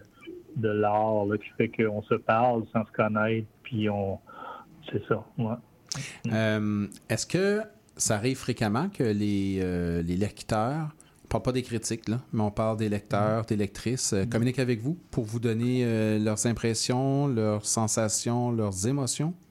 Oui, moi, euh, pas si, c'est pas, pas fréquemment, pas tous les jours, là, mais ça arrive. Mais c'est pour dire qu'avec les réseaux sociaux, ça arrive un petit peu plus aussi. là. on a des retours là, euh, sur, euh, sur euh, mes pages. là, aussi, Oui. que, bon, Mhm. bon. Mais sinon, euh, bon, oui, ça arrive de temps en temps. Mais, tu sais, je peux pas dire que je reçois de, de- 200 courriels par jour là-dessus, là, mais quand même. Tu sais, de- les fois que ça arrive, je suis toujours content de, de, de lire ça. Mm, mm. Quel type d'auteur vous êtes euh, au niveau de la fréquence? Est-ce que vous avez besoin de digérer le livre sorti, Solène euh, en, trois actes est là? Est-ce que vous avez besoin de le laisser vivre, de vous laisser vous-même, vous, en, tant qu'auteur, reposer avant d'entamer une autre écriture? Ou il y a toujours comme un, élément d'écriture qui, vous, qui vous bouscule, qui vous impose cette écriture-là?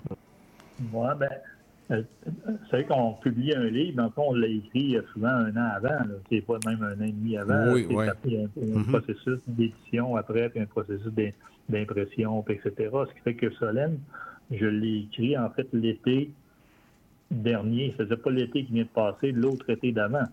Parce que moi, j'écris beaucoup l'été parce que j'enseigne le- le- l'automne-hiver, j'enseigne, ce qui fait que j'écris habituellement à, à temps plein l'été. Là, Je prends des vacances aussi à travers ça, mais mon activité estivale, essentiellement, c'est l'écriture de mes livres. Alors, euh, là, euh, déjà après Solène, j'ai écrit, là, j'ai écrit euh, l'été dernier deux romans pour la jeunesse, ce que j'avais pas fait depuis plusieurs années. J'avais publié pour la jeunesse euh, il y a plusieurs années, puis là, euh, j'ai eu ce goût-là de réécrire pour la jeunesse. Donc, j'ai écrit deux romans pour adolescents l'été dernier. C'est ce qui va paraître l'an prochain, dans le fond. Euh, donc, Solène, euh, pour moi, elle est déjà, tu sais, c'est déjà quelque chose. J'en parle beaucoup ces temps-ci parce qu'effectivement, on vient de le publier, tout ça, puis là, ça me permet d'en parler euh, souvent. Mais pour moi, c'est c'est- l'écriture, c'est il y a déjà longtemps. Alors là, je suis en train de, de me dire que je vais me remettre à l'écriture bientôt, sans savoir, euh, en concordance avec ce que je vous ai dit précédemment, sans savoir ce que je vais écrire. OK. Donc, euh, vous, vous vous laissez cette porte ouverte. On, on- on peut revenir à ce qu'on disait tantôt. Vous vous laissez place à l'inspiration, à l'improvisation et à la, ben, je dirais, le refus du plan, encore une fois. Oui, c'est Ouais. ça. Donc, ce qui fait que j'ai pas de projet d'écriture. C'est-à-dire que mon projet, c'est d'écrire, mais écrire quoi, je sais pas. Ouais, vous avez un projet d'écriture, ça c'est clair dans votre tête, vous voulez écrire, mais vous, vous avez. Est-ce que vous avez l'impression que malgré tout, la suite de vos romans crée une certaine forme de, de continuité dans l'œuvre littéraire que vous amenez?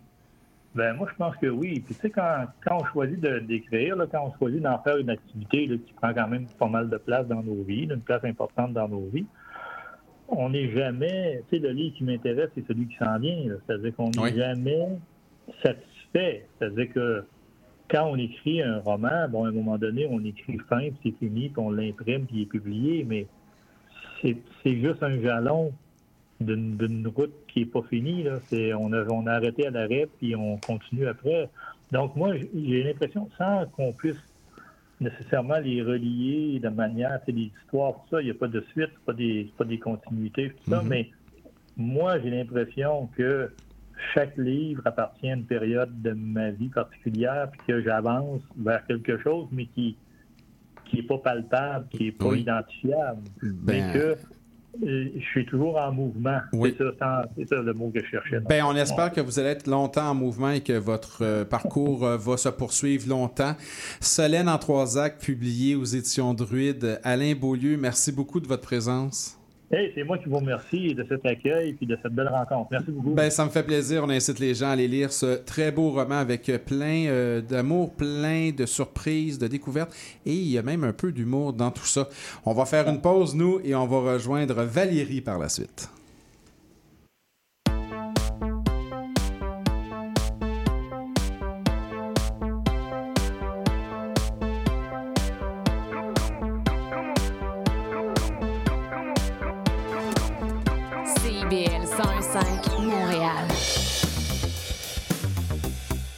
Ici Yvan Bugeaud de l'émission Folie douce.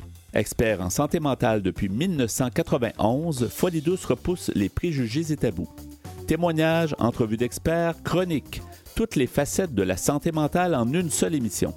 Folie douce est le rendez-vous radiophonique révélant le vrai visage de la santé mentale. Lundi matin 11h et en rediffusion mercredi matin 8h à CIBL 101.5. Vous voulez tout savoir sur la musique, la chanson, la danse traditionnelle québécoise? Eh bien, excusez-la pour vous. Chaque semaine, nous vous donnons rendez-vous pour explorer avec vous les dernières tendances en musique trad, mais aussi avec des performances en direct ou des entrevues. En compagnie de Marc Bolduc, chaque semaine, le dimanche à 18h, en rediffusion les mercredis, 11h, sur les ondes de CIBL 101.5.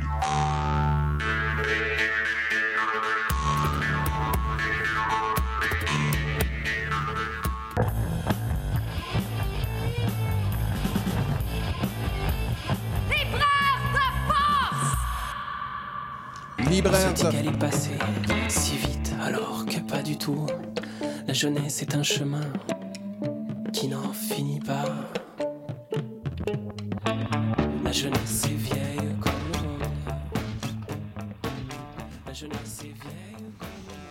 Hey, j'avais oublié qu'il y avait ton- le thème. Ben oui, j'avais Oh. oublié qu'il y avait ton thème. Mais tu vois, je me suis euh, tu rapidement pour entendre le, le thème. de Mais j'ai vu aussi qu'elle a fermé ton micro pour être sûr que tu continues à Ben te oui, taire. Que tu continues à te taire. Bon, Que ça tu- commence bien. Tu continues à te taire? Ouais, tu continues. Du je verbe continue. Oui, du verbe continue de, de se taire. Tu connais? Moi, je connais très bien. Me taire, je sais pas. Continue, c'est pas mal.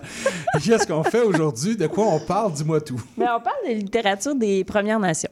Ah, c'est cool. C'est ça. Et là, euh, ben, euh, vu qu'on a du temps, là, on va commencer par là parce que à l'émission d'avant, Oui. tu as présenté ma chronique puis tu as dit littérature autochtone. Oui. Là, là, qu'est-ce qu'on dit, qu'est-ce qu'on dit pas? C'est Ouais. que, en vérité, la définition de autochtone, tu la connais. Mhm. Ça veut dire qui est né dans le pays où il habite. Oui. Fait qu'on est un peu des autochtones. Tout le monde. Oui. C'est ça. fait que c'est un terme qui peut porter à confusion. D'accord. Euh, moi, je préfère dire des Premières Nations. OK, Et quand je le sais, ben, tu sais, est-ce que c'est Inou, est-ce que c'est Cri, est-ce que c'est Abénakis, est-ce que là, là c'est le fun, Ben oui, ben oui. Mais on est tellement bon avec ça parce qu'on a tellement appris, tu sais, Ben quand oui. on était jeune, l'histoire de notre propre pays et qui habite dans notre pays. Mais bon, on n'a pas vu ça, ben ben. Ils ont passé vite des fois. C'est ça. Puis les deux autres mots, ben, qu'on connaît, on le sait, là. Oui, mais c'est ça. C'est mais ça. On se les a fait longtemps, on les, là, On les utilise plus. Mais ça fait drôle de les Ils entendre. sont, sont encore utilisés. Ben, il y a la loi. à- à- ben oui. C'est ça. Ouais. Il y a la loi. Et euh, ben, on vient euh, sur Wikipédia, là, parce que je cherchais des. On en Oui. parlera tantôt. Oui, oui, ben c'est ça. Oui. Puis il y a encore euh, certains, certains, certains titres euh, de livres encore qui peuvent le mentionner lorsque l'auteur fait lui-même partie de cette co- communauté. Ben, comme on peut parler de Danny Laferrière avec le mot haine. Voilà, Voilà. exactement. Et euh, ben, aux États-Unis, j'étais surprise. Je suis allée au Michigan et c'est encore euh, c'est Indian River. euh, c'est Oh, c'est oui, encore très présent. Oui. Ouais, ça fait drôle parce qu'en passant au Canada, c'est tout enlevé. oui. Puis là, on arrive aux États-Unis, puis oh, Ouais. OK. Chacun euh, sa vitesse. Oui. C'est ça. Donc, on parle de littérature des Premières Nations. Oui, vas-y. Puis là, euh, ben moi, ça a l'air niaiseux dit de même, là, mais j'ai lu mes premiers livres de Michel Jean. Ça prend la C'est ça. niaiseux. non, mais ça, ça fait longtemps qu'il écrit. Ça fait longtemps que je le connais. Oui, mais puis- c'est parce qu'il y a Mais il y a Michel été Noël aussi, puis là, je pense que je me mélange. Ah, euh, Michel Noël? Il y en a un qui fait d'autres des livres plus jeunesse. Oui, mais oui, mais Fait que euh, je me mélange peut-être dans la prolifie. euh, prolification? Ouais, c'est oui, ça. mais il faut que ça continue. C'est ça. c'est euh, c'est- Oh boy. c'est parce qu'il est tellement lu, Michel Jean, qu'on a l'impression, et d'un, qu'il faut l'avoir lu, parce que tout le monde en Mhm. parle, donc il faut l'avoir lu. Puis il y a comme une urgence de le lire, mais le livre, il reste là. là. C'est ça, le livre, Oui. c'est un objet qui, qui reste là. Oui. Et les deux premiers que j'ai lus, ben là, c'est parce que j'ai vu qu'il est sorti là, vraiment pas longtemps, Oui. c'est Rimic, qui vient de sortir en 2023. Et là, euh, je le cherchais et tout, et à mon école, à la bibliothèque, il l'avait pas encore. Puis là, elle m'a donné Coucoum. Parce qu'elle en a une trolley parce qu'ils lisent en deuxième secondaire. fait que là, il en train partout. C'est bon, ça? C'est ça. Fait que là, elle m'a passé coucou, mais j'ai lu ça et j'ai capoté, là. Euh, là, je, je pensais que ça avait été écrit, ça fait plus longtemps, c'est 2019. Ouais. Parce qu'il me semble que je n'avais tellement entendu parler que dans ma tête, c'était écrit depuis 1998. Là. Mais non. Et là, euh, ça, c'est le fun, coucou. Je vais faire un petit, Oui, petit vas-y, résumé. C'est euh, une fille de Machtoyache qui s'appelait Pointe Bleue, qui Mhm. s'appelait Machtoyache. c'est dans le- au sud du lac Saint-Jean, euh, qui tombe en amour avec un nomade, Ouais. Euh, un Inou. Mhm. Voilà. Et lui, ce qu'il fait, c'est à chaque année, pour l'hiver, ben, il va remonter en canot tout le lac Saint-Jean et la rivière Péribonka pour s'en aller dans le nord pour l'hiver. Et elle décide de le suivre et ils vont plusieurs hivers.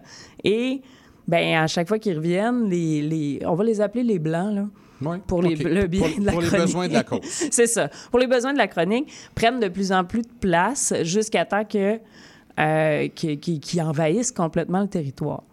Et Les, les nouveaux arrivants, à ce moment-là? on pourrait les appeler les nouveaux arrivants. Ça C'est un petit raccourci, les Blancs. Ouais. hein? les- oui. Ouais. Mais enfin, C'est ça. Mais elle, elle tombe en amour avec lui et ils s'en vont. Et, et c'est fou de voir euh, le respect qu'il y a de la nature, le respect de l'autre et comment, euh, comment on peut vivre finalement avec pas grand-chose dans des conditions quand même difficiles, mais que mais qui sont heureux, tu sais, Ouais. et que c'est parfait. Puis c'est vraiment un, un roman qui donne le goût d'aller vivre dans le bois, là. en tout cas, pour moi, Oui. qui aime le camping et le lac Saint-Jean, là. oui, c'est ça. Dis-. Disons, tu avais des dispositions préalables oui, pour ça. Oui. Oui. Ben, j'aime le vélo camping puis tout. Oui. Et euh, j'ai trouvé ça parce que dans Rimic, c'est un petit peu la même histoire, mais vraiment au nord du Québec, là, chez les Inuits. C'est euh, c'est juste au-dessus de la baie James. Ah, Entre le baie James et baie du Thon, Oui. à peu près. Qui sont là. Et là, elle- la fille, elle habite dans un peuple qui sont plus près de la mer. Et elle rencontre un gars qui, lui, va dans les terres. Donc, qui est plus nomade qu'elle. Parce que Mhm. les- tous les Inuits sont nomades. Oui. Et à force de voyage et qui reviennent, et bien là, c'est les envahisseurs qui commencent à envahir leur territoire. Oui, oui. Et là, dans Rimic, euh, là, dans c'est un peu différent parce qu'il y a un récit en parallèle qui se passe aujourd'hui aussi. Donc, c'est une enquête policière. Et euh, c'est une enquête policière, c'est une avocate qui s'en va défendre à cette île un gars qui a tué des policiers retraités de la SQ. Puis là, on ne sait pas trop pourquoi. Ouais. Et là, on voit avec le récit, parce que dans Rimic, je pense que ce qu'il voulait aborder, Michel Jean, c'est les chiens. Euh, les, Les- chiens qui accompagnent les Inuits, Oui. c'est une sorte de chien, là, euh, je sais plus laquelle, mais il en reste encore juste 300 aujourd'hui. Et ce qu'ils ont fait, et la SQ a plaidé comme coupable de ça, a reconnu avoir fait ça, c'est que là, quand les envahisseurs, appelons-les les Oui. pourquoi pas, sont allés commencer à s'installer dans le nord et à créer des villages, les Inuits ne devenaient pas sédentaires. Ils restaient nomades. Et là, ils ont fait Ah, ben là, c'est grâce à leurs chiens, donc ils ont tué les chiens. Littéralement. Voilà. Pour les dénomadiser. OK, Si oui. je peux inventer ce mot-là. Ouais, ouais, ouais. c'est ouais. ça. Et là, cette histoire-là parle de ça. OK. C'est ça. Ah. Absolument. Mais c'est deux livres absolument magnifiques. Et là, je suis tombée sur deux livres qui se ressemblent Oui. finalement parce que c'est des filles qui tombent amoureuses de plus nomades Mhm. et qui, à travers le, le nomadisme, en fait, arrivent à une époque où euh, les, les Européens là, commencent à. Ben, c'est plus les Européens rendus Non, là. ça- Ben non, non, c'est non, ça. Les Blancs. C'était tellement plus facile, les Ben Blancs. oui, ben oui. C'est ça, on se met tout ensemble là, dans ça. le même paquet. Voilà. Euh, où ils arrivent et commencent à changer leur territoire. Fait que c'est super, ça a été super intéressant de ce côté-là. Et euh, c'est beau de voir comment rien n'est à personne. Euh, comment à chaque fois qu'on prend quelque chose à la nature, on prend le, mo- le moment de, de la remercier et qu'on laisse, et c'est pour ça qu'il était nomade, c'est qu'on laisse le temps à la nature de se régénérer Mhm. OK. pour nous offrir encore de l'abondance. Ouais, c'était pas une question, en fait, c'était pas une question de, de, de toujours aller d'un côté et de l'autre. Il y- avait une raison, en Oui, il y fait, avait dans ce déplacement-là. Là. C'était pas une fuite, là. C'était pas... euh, Non, pas du tout. C'est pas les conditions climatiques, c'est rien de ça. C'est ça. C'est qu'on laisse le temps à la nature de se régénérer, on s'en va ailleurs, puis là, comme ça, quand on revient, tout est... euh, on le sait, là, on va laisser euh, une plante dans le cours, là, puis là, à la fin de l'été, il y en a partout, là. Ouais. On le sait, Mhm. mais il faut pas toucher. Ouais. C'est ça. Même chose pour euh, la nature. Mais là, on est un petit peu à un point de non-retour, là. Ben, Disons-le. me- mettons, ouais, Mettons que la laisser se régénérer. ça y prendrait du temps. C'est ça, un petit peu. Ouais. Mais euh, deux livres super intéressants, je répète, c'est Coucoum en 2019 et Chimique, qui est le nouveau en 2023 de Michel Jean, Hmm. à se procurer immédiatement. T'as pas lu, on en parlait tantôt avant d'entrer en onde, t'as pas lu le précédent euh, de Michel Jean qui euh, parle d'un d'un jeune homme qui doit quitter et qui doit se retrouver euh, à Montréal et qui fréquente les sans-abri euh, de Joe J'ai un élève qui est en train de lire ça. Oui, c'est bon, ça. Puis là, oui. je suis comme, Hey, tu veux-tu me le prêter après? Oui. T'auras fini. Oui, Joe Jackie, qui, euh, qui, qui veut dire Montréal, là, euh, dans la langue Innu, justement. C'est Joe Jackie. Puis ça, c'est un autre domaine, un autre univers. On fait, on, on fait la rencontre, littéralement, parce qu'on les rencontre pas toujours, on les voit, mais on les rencontre pas. hein. C'est deux choses, ça. Mhm. Euh, c'est ces personnes qui quittent leur région.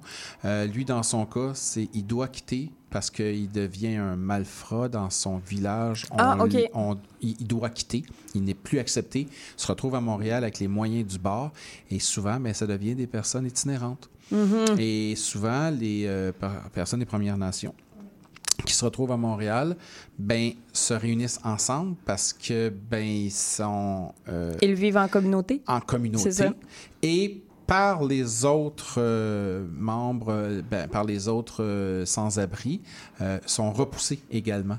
Donc, ça nous donne une perspective complètement différente. Mhm. Oui. Mhm. Oui. Mais oui, c'est ça. Ben là, le problème de l'itinérance, là, on ne- on n'aborde pas tant dans ces livres-là les problèmes euh, d'alcool ou de drogue ou d'itinérance et tout. Fait que j'imagine que dans d'autres livres, Michel Jean, ouais, c'est Ouais. ça. Michel Jean a pu l'aborder autant à Montréal que dans les réserves. Littéralement. Puis on en entend parler, ces choses-là, on les connaît. Moi, je viens d'Abitibi, Mhm. qui est proche euh, de, de Lac-Simon, puis Cogan et tout, qui sont des réserves dont on entend parler euh, jusqu'à Montréal. Oui. voilà. Pour les mauvaises raisons, Ben oui. malheureusement. Mais tu sais, j'imagine que Michel Jean touche à ces, euh, Oui. à ces, thèmes-là dans d'autres euh, romans. Mais ici, c'est vraiment la nature et c'est la, la- l'envahissement finalement du territoire Mhm. et la- l'appropriation du territoire par quelqu'un qui pense que ça y appartient. Mais c'est pas Mais ça appartient à personne. Oui. C'est ça. Et il y a Mais- une super scène dans Chimique, je vais Oui, finir ben oui, là-dessus. vas-y, vas-y, vas-y. La fille est toute seule là, parce que son, son chum, il est, il est couché dans la tente, il est malade pour quelques jours, elle est toute seule, puis elle tue un ours toute seule. Et c'est magnifique. Parce qu'après, il explique tout ce qu'elle fait. OK. De un, pour le ramener tout seul. Parce que- mais là, elle a ses chiens, tu sais. OK. Fait que là, elle en, donne, elle en donne aux chiens. Il donne quasiment plus de viande aux chiens qu'il en garde. Mm-hmm. Et là, tout ce qu'elle garde, euh, les os, euh, les fils de, de- de muscles, les- la peau et tout, pour créer tout ce dont ils ont besoin. C'est magnifique. Scène magnifique. Et là, moi, je serais jamais capable de trancher un ours, Un là, ours? et tout, mais on a le goût de le faire quand même. OK. C'est ça. Mais attends, là, attends une minute, là, c'est littérature jeunesse? Ben, tu sais, on, on en parlait justement, mais Oui. euh, oui et non. Non, parce que c'est un livre qui n'est pas adressé à un public en particulier. Je pense que c'est Mhm. pour tout le monde. Oui.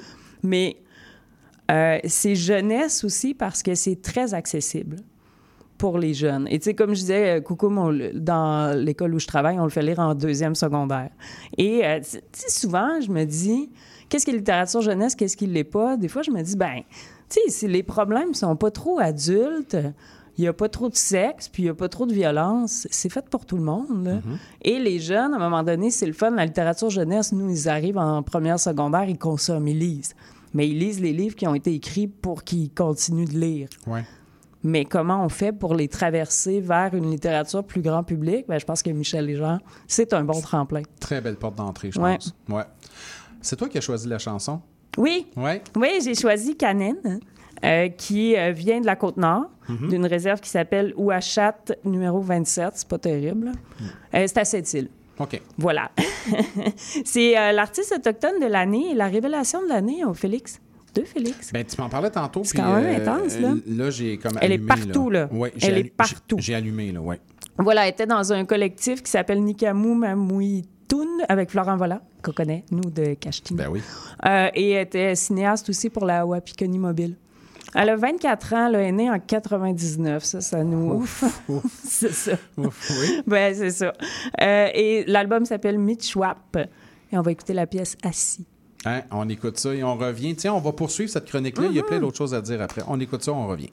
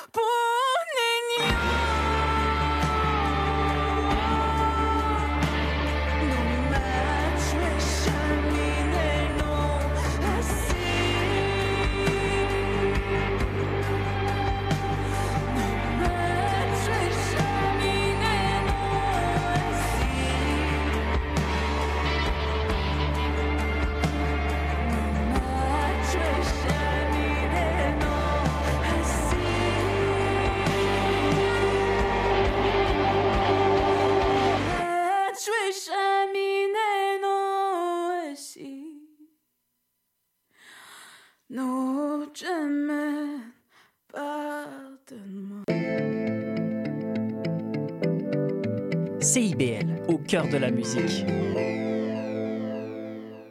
On se dit qu'elle est passée si vite, alors que pas du tout. La jeunesse est un chemin qui n'en finit pas.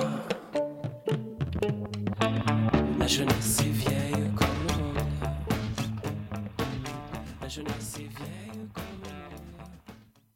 Ah, Valérie, j'adore ton thème. Oui, hein, Ouais. ben, Jérôme Minière. Ah, c'est- très bien magnifique. choisi. Mais c'est ça. Ben là, profitons-en, tiens, pour le dire, c'est euh, cette euh, encyclopédie musicale qui est Maurice Bolduc, hein, qui est notre euh, Oui. sauveur à tous ici. Oui. J'ai dit, hey, je me cherche une toune, là, ma, ma chronique jeunesse, puis tout. Il m'a envoyé ça direct. Ça a pris deux secondes. C'est ça. Puis là, j'étais comme, OK, c'est parfait. Ben oui, Merci. parfait, ça. voilà. Fait qu'on rendons, euh, lançons des fleurs à Maurice. À Maurice euh, Bolduc pour le choix de pour ça, ben, c'est une encyclopédie. Il Ouais, connaît fou, hein? absolument tout. Puis en plus, il y a du goût. En plus? Parce qu'il envoie des bonnes tunes. Ben oui. C'est ça. Fait qu'on l'a adopté, on la garde.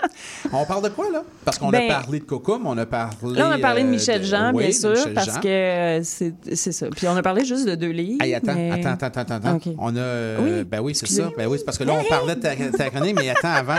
Laurence Pilon, allô? Oui, bonjour. Ça va bien? Ça va, et vous? Ben oui, ça va très bien. C'est notre... euh, notre euh, Première fois ici. Ben, première fois. Mais oui. Bienvenue. Allô, Bienvenue. bien content d'être avec Bien vous. oui, bienvenue, libraire euh, propriétaire, Propriétaire. de la librairie Le Sentier à Sainte-Adèle. Exactement, une librairie spécialisée en littérature jeunesse. Ah, ben, Bon, tiens, donc. Hein, mais tout est on, dans mais tout. on, a, on vend aussi Ben de oui. l'adulte. Ben oui. Oui. Et t'es la De première... l'adulte, j'aime ça. Hein? C'est- De toutes sortes d'histoires dans ma tête. Ouais, c'est pas mal les commentaires qu'on reçoit à chaque fois qu'on quelqu'un rentre. Ah non, mais notre section est adulte est à l'étage. Ah oui, d'accord. Ah, derrière un petit rideau. Juste, euh, voilà. Ça fait fling, fling, fling. Ouais. Euh, tu vas participer à la chronique euh, par la suite, la chronique que j'ai pas encore mentionnée, nommée de nom, mais on va trouver un nom. J'ai Parfait. j'ai un truc à vous proposer. vous allez voir, c'est bien bizarre, mais en tout cas, on en reparlera. Euh, avec Anthony Lacroix, Oui, qui va être là. que on va je être- connais sur le prix des libraires euh, parce qu'on est sur le prix des libraires de la BD ensemble. C'est- ah, je pense que ça va être le Oui. fun, cette rencontre-là. On, Voilà. va, avoir- on va parler de choses de libraire.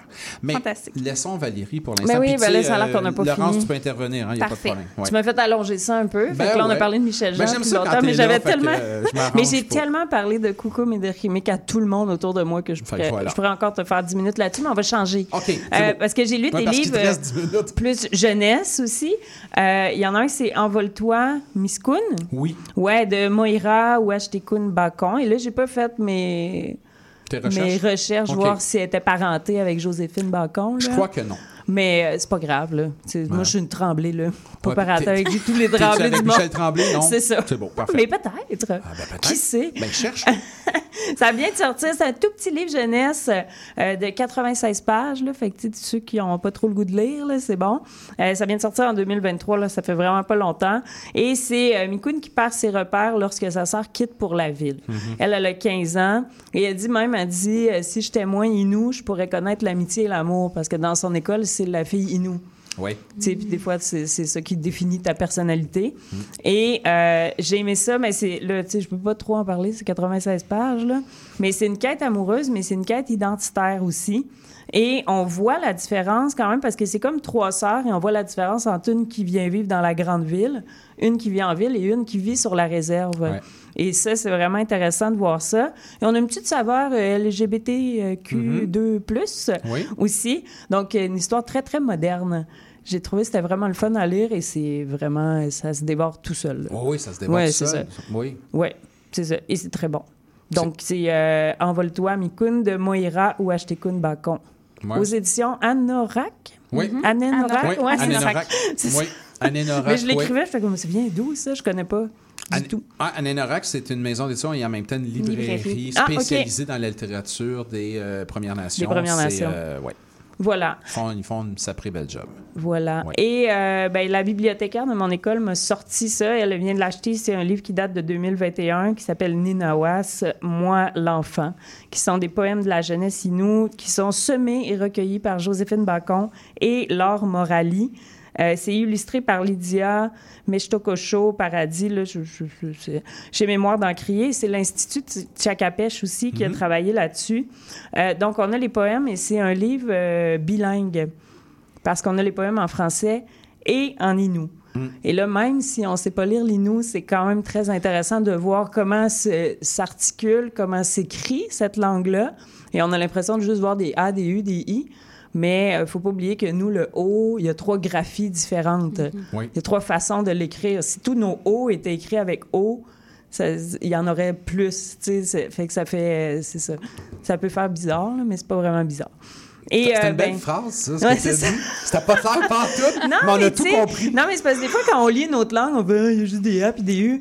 Mais dans notre langue, le an s'écrit de deux façons différentes. Fait que Mhm. ça se voit pas à l'œil nu qu'il y a juste Ouais, des Au niveau phonétique, on a beaucoup, beaucoup plus de. Puis on a aussi de voyelles. 16 voyelles, tu sais. Fait que c'est fou. Puis en plus, il y a certaines voyelles qu'on n'écrit pas tout le temps de la même façon. Fait que c'est sûr que notre langue a l'air très, très, très variée côté voyelles, mais pas tant. Tu sais, ça reste AI ou U, un, tu sais, Ouais, un mais petit on peu de a- nasal là-dedans. A la variation de la voyelle plus variée. C'est ça que tu veux dire? Oui, Ouais. c'est ça. Et dans le son et dans l'écrit. Oui, il faut que ça continue, Voilà. comme tu dis. du verbe continue, c'est. Non, mais ça a bien commencé, cette Ah ouais, chronique-là. ah ouais. Aïe, aïe, aïe. Toujours bien parti. Euh, fait que là, c'est des enfants, il y a de troisième année jusqu'à préparation professionnelle au travail. Fait que c'est toutes sortes, euh, toutes sortes d'enfants. Bon, Ouais, on est enfant euh, longtemps. ben oui. Si on veut. Et euh, ben là, ça parle de nature, ça parle d'aurore boréale, ça parle de caribou, ça parle de raquettes, ça parle de forêt. C'est magnifique. Encore la petite campeuse euh, qui est Oui. très heureuse Ouais. en moi. Et je trouve que ça fait vraiment un beau cadeau. Vu qu'on est proche de Noël, Oui. ça fait vraiment Mhm. un beau cadeau parce que les illustrations sont magnifiques et euh, ben, c'est aéré et tout. C'est un beau livre là, cartonné. Ça, ça- ça se donne bien à quelqu'un qui aime la poésie ou qui aime la nature.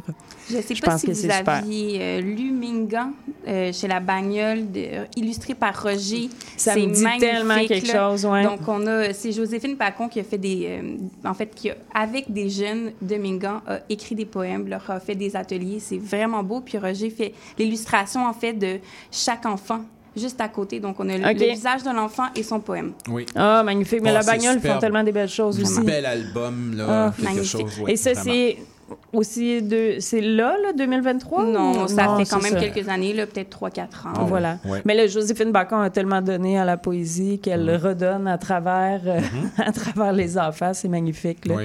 Ouais. Mais c'est ça qu'elle a fait, là, des ateliers de poésie. Ils ont retravaillé les meilleurs et euh, ils ont. là, mais là, je te pose une question. Jeunesse, en quoi les jeunes vont être intéressés à de la poésie? Dis-moi. Là, tu parles à la prof de français, j'imagine. Oh que oui. Euh, c'est quand même assez euh, intense Mhm. de- d'enseigner la poésie parce que soit qu'on a les plus vieux, puis là, eux autres, ils se prennent pour le plus grand poète de l'univers qui va révolutionner l'art de l'image. On est tous des. Baudelaire à un moment donné. Ou il y a les élèves plus petits qui font comme mais là, je suis pas capable d'écrire un poème. Hmm. Fait que c'est assez difficile, mais un coup qu'on fait des exercices puis qu'on va euh, leur chercher, je pense avec euh, mes élèves, on a fait l'espèce de blackout, là, poésie, qu'on on noircit des pages de livres puis on laisse sortir quelques mots. Oui. Et là, tout de suite, là, ils le font une fois, deux fois, puis là, des fois, c'est poche un peu, là. Mais là, il suffit qu'il y en ait un ou deux qui aient des bonnes idées, puis là, tout le monde embarque, puis là, hey, on en fait ça encore, madame? Là, ah, OK. Il y a beaucoup On de jeux qu'on peut faire avec la poésie. C'est ça, là, là, je parle de celui-là, mais à force de faire 3, 4, 5 exercices, les élèves finissent toujours par écrire quelque chose d'intéressant. Sais, Puis là, ils finissent par voir. Et là, euh, moi, pour avoir souvent montré des poèmes des Premières Nations à des élèves, ça, ça, ça marche. Là.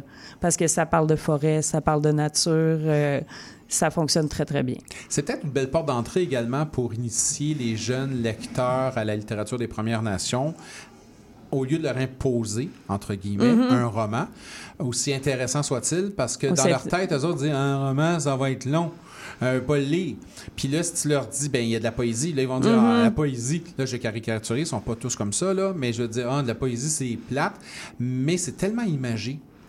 Et c'est tellement des petites histoires aussi. Oui, ouais, ouais, oui, ça, ça. fonctionne. Et les élèves, quand ils nous arrivent, euh, moi j'enseigne en première secondaire, mais quand ils arrivent en première secondaire, là, ils trippent encore sur les animaux. Là. Ben Mais Fait oui. qu'on a juste à leur sortir ça, là, les perdrix, les outardes, les orignaux, Ça les se lit bien caribous. haute voix aussi, C'est- la ça, poésie. c'est magnifique. C'est vraiment pour le partager, euh, discuter. Ça se fait super bien. Euh, on s'entend que c'est moins court, ça demande moins d'énergie aussi au niveau de l'écriture, du temps, Mhm. mais on pourra travailler plus justement la structure, le vocabulaire. Mhm. Je suis enseignante de formation aussi, Bon, là, donc euh, voilà.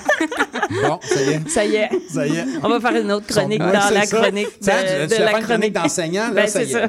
Tu reviendras pour cette chronique-là également. Mais euh, non, ben, c'est vrai que c'est extrêmement difficile, des fois, les élèves et la poésie. Oui. Mais il faut pas leur sortir, tu sais, du Baudelaire en secondaire 1. C'est un, peu, c'est un peu difficile. Mais, tu sais, Prévert, ça fonctionne très bien. Oui. Parce oui. qu'il y a quelques poèmes qui sont du Sarah jeu. Oui, Je, je connais aussi. Ghosté, super bon. Mais tu ah oui, Ghosté, c'est Oui, ça. ben oui. Mais euh, tu sais, quelques poèmes qui, euh, qui sont plus ludiques, qui jouent, et euh, ça, ça fonctionne bien. Moins formel aussi, moins Mm. structuré, qui permet un peu plus de liberté dans la lecture Et aussi. même pour certains adultes aussi, parce qu'il y a beaucoup ouais. d'adultes qui, qui n'ont pas lu de poésie depuis le secondaire. Oui. Fait qu'ils sont encore des adolescents en poésie, puis c'est comme, il faut que ça rime, c'est plate, Ouais. puis ça parle d'amour. Parce que, Mm. oh, attends un peu, là, t'as une définition un peu réduite de, de- Très, très, très, très réduite de très- la poésie, là. Oui, très restreinte, C'est très, ça. oui, de, de, de ce que peut être la poésie. Ça parle d'amour, puis ça rime. Oh. Hey, merci Valérie. Merci à toi, On a parlé de plein de choses, là. On a parlé de Nin. Ninawas, Moi l'enfant, qui sont des poèmes de la jeunesse Innu. C'est euh, chez Mémoire d'Encrier et l'Institut Qui ont fait ça. C'est 2021. On a parlé de Envole-toi Mikun de Moira ou Ashtekun Bakon qui est publié aux éditions Anenorak euh, 2023. Et on a parlé de deux livres de Michel Jean, mais il y en a plus. Ah oui. Ce que Ah j'ai oui. compris, Ah j'ai oui. j'ai pas fini ma découverte de Michel Jean. On a oui. parlé de Koukoum 2019 et de lui qui vient de sortir Chimique en 2023. On a parlé plein de choses. Ben voilà. C'était le fun. Tu vois, je suis même en train d'en lire un autre, on n'a même pas parlé. T'arrêtes pas. On Prochaine va- fois. Ah, prochaine fois, on va pouvoir en parler.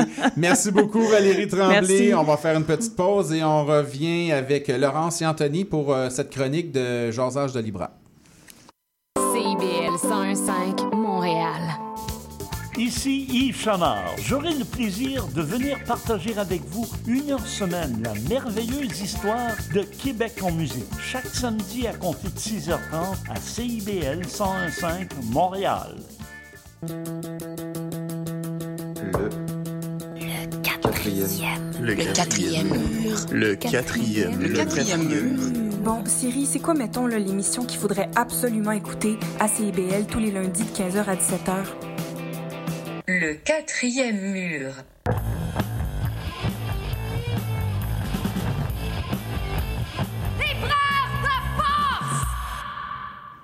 De retour à Libraire de Force avec mes deux invités libraires amis. Anthony, t'es là? Oui, je suis là. Allô, Anthony, ça fait longtemps que je t'ai pas parlé. Oui, ça fait quelques mois, c'est vrai. Ben oui, ben je suis content de t'entendre. Moi aussi, je suis content de t'entendre, Mike. Hey, J'attendais juste que tu dises ça.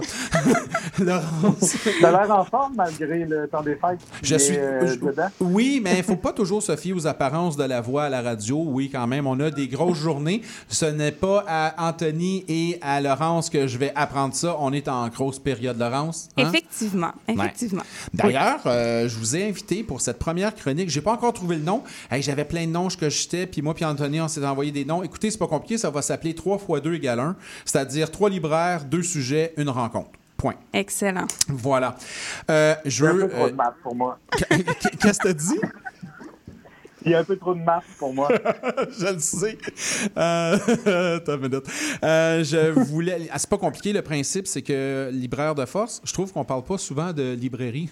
on parle avec des auteurs, on parle de plein de choses, mais on parle pas beaucoup de librairie. Je me suis dit, tiens, donnons-nous un peu d'espace, nous, les libraires. Parlons de librairie. Donc, il y aura deux sujets. Euh, premier sujet, je vous lance euh, immédiatement avec ça. Puis, sentez-vous libre. Hein? C'est pas un débat, c'est une discussion comme ça. Est-ce qu'il y a trop de livres à Noël? Parce que là, on a des librairies qui craquent présentement. Là. Il y a du stock partout, on ne sait plus où les mettre. Est-ce que vous trouvez que parfois, il y a trop de livres à Noël? Anthony?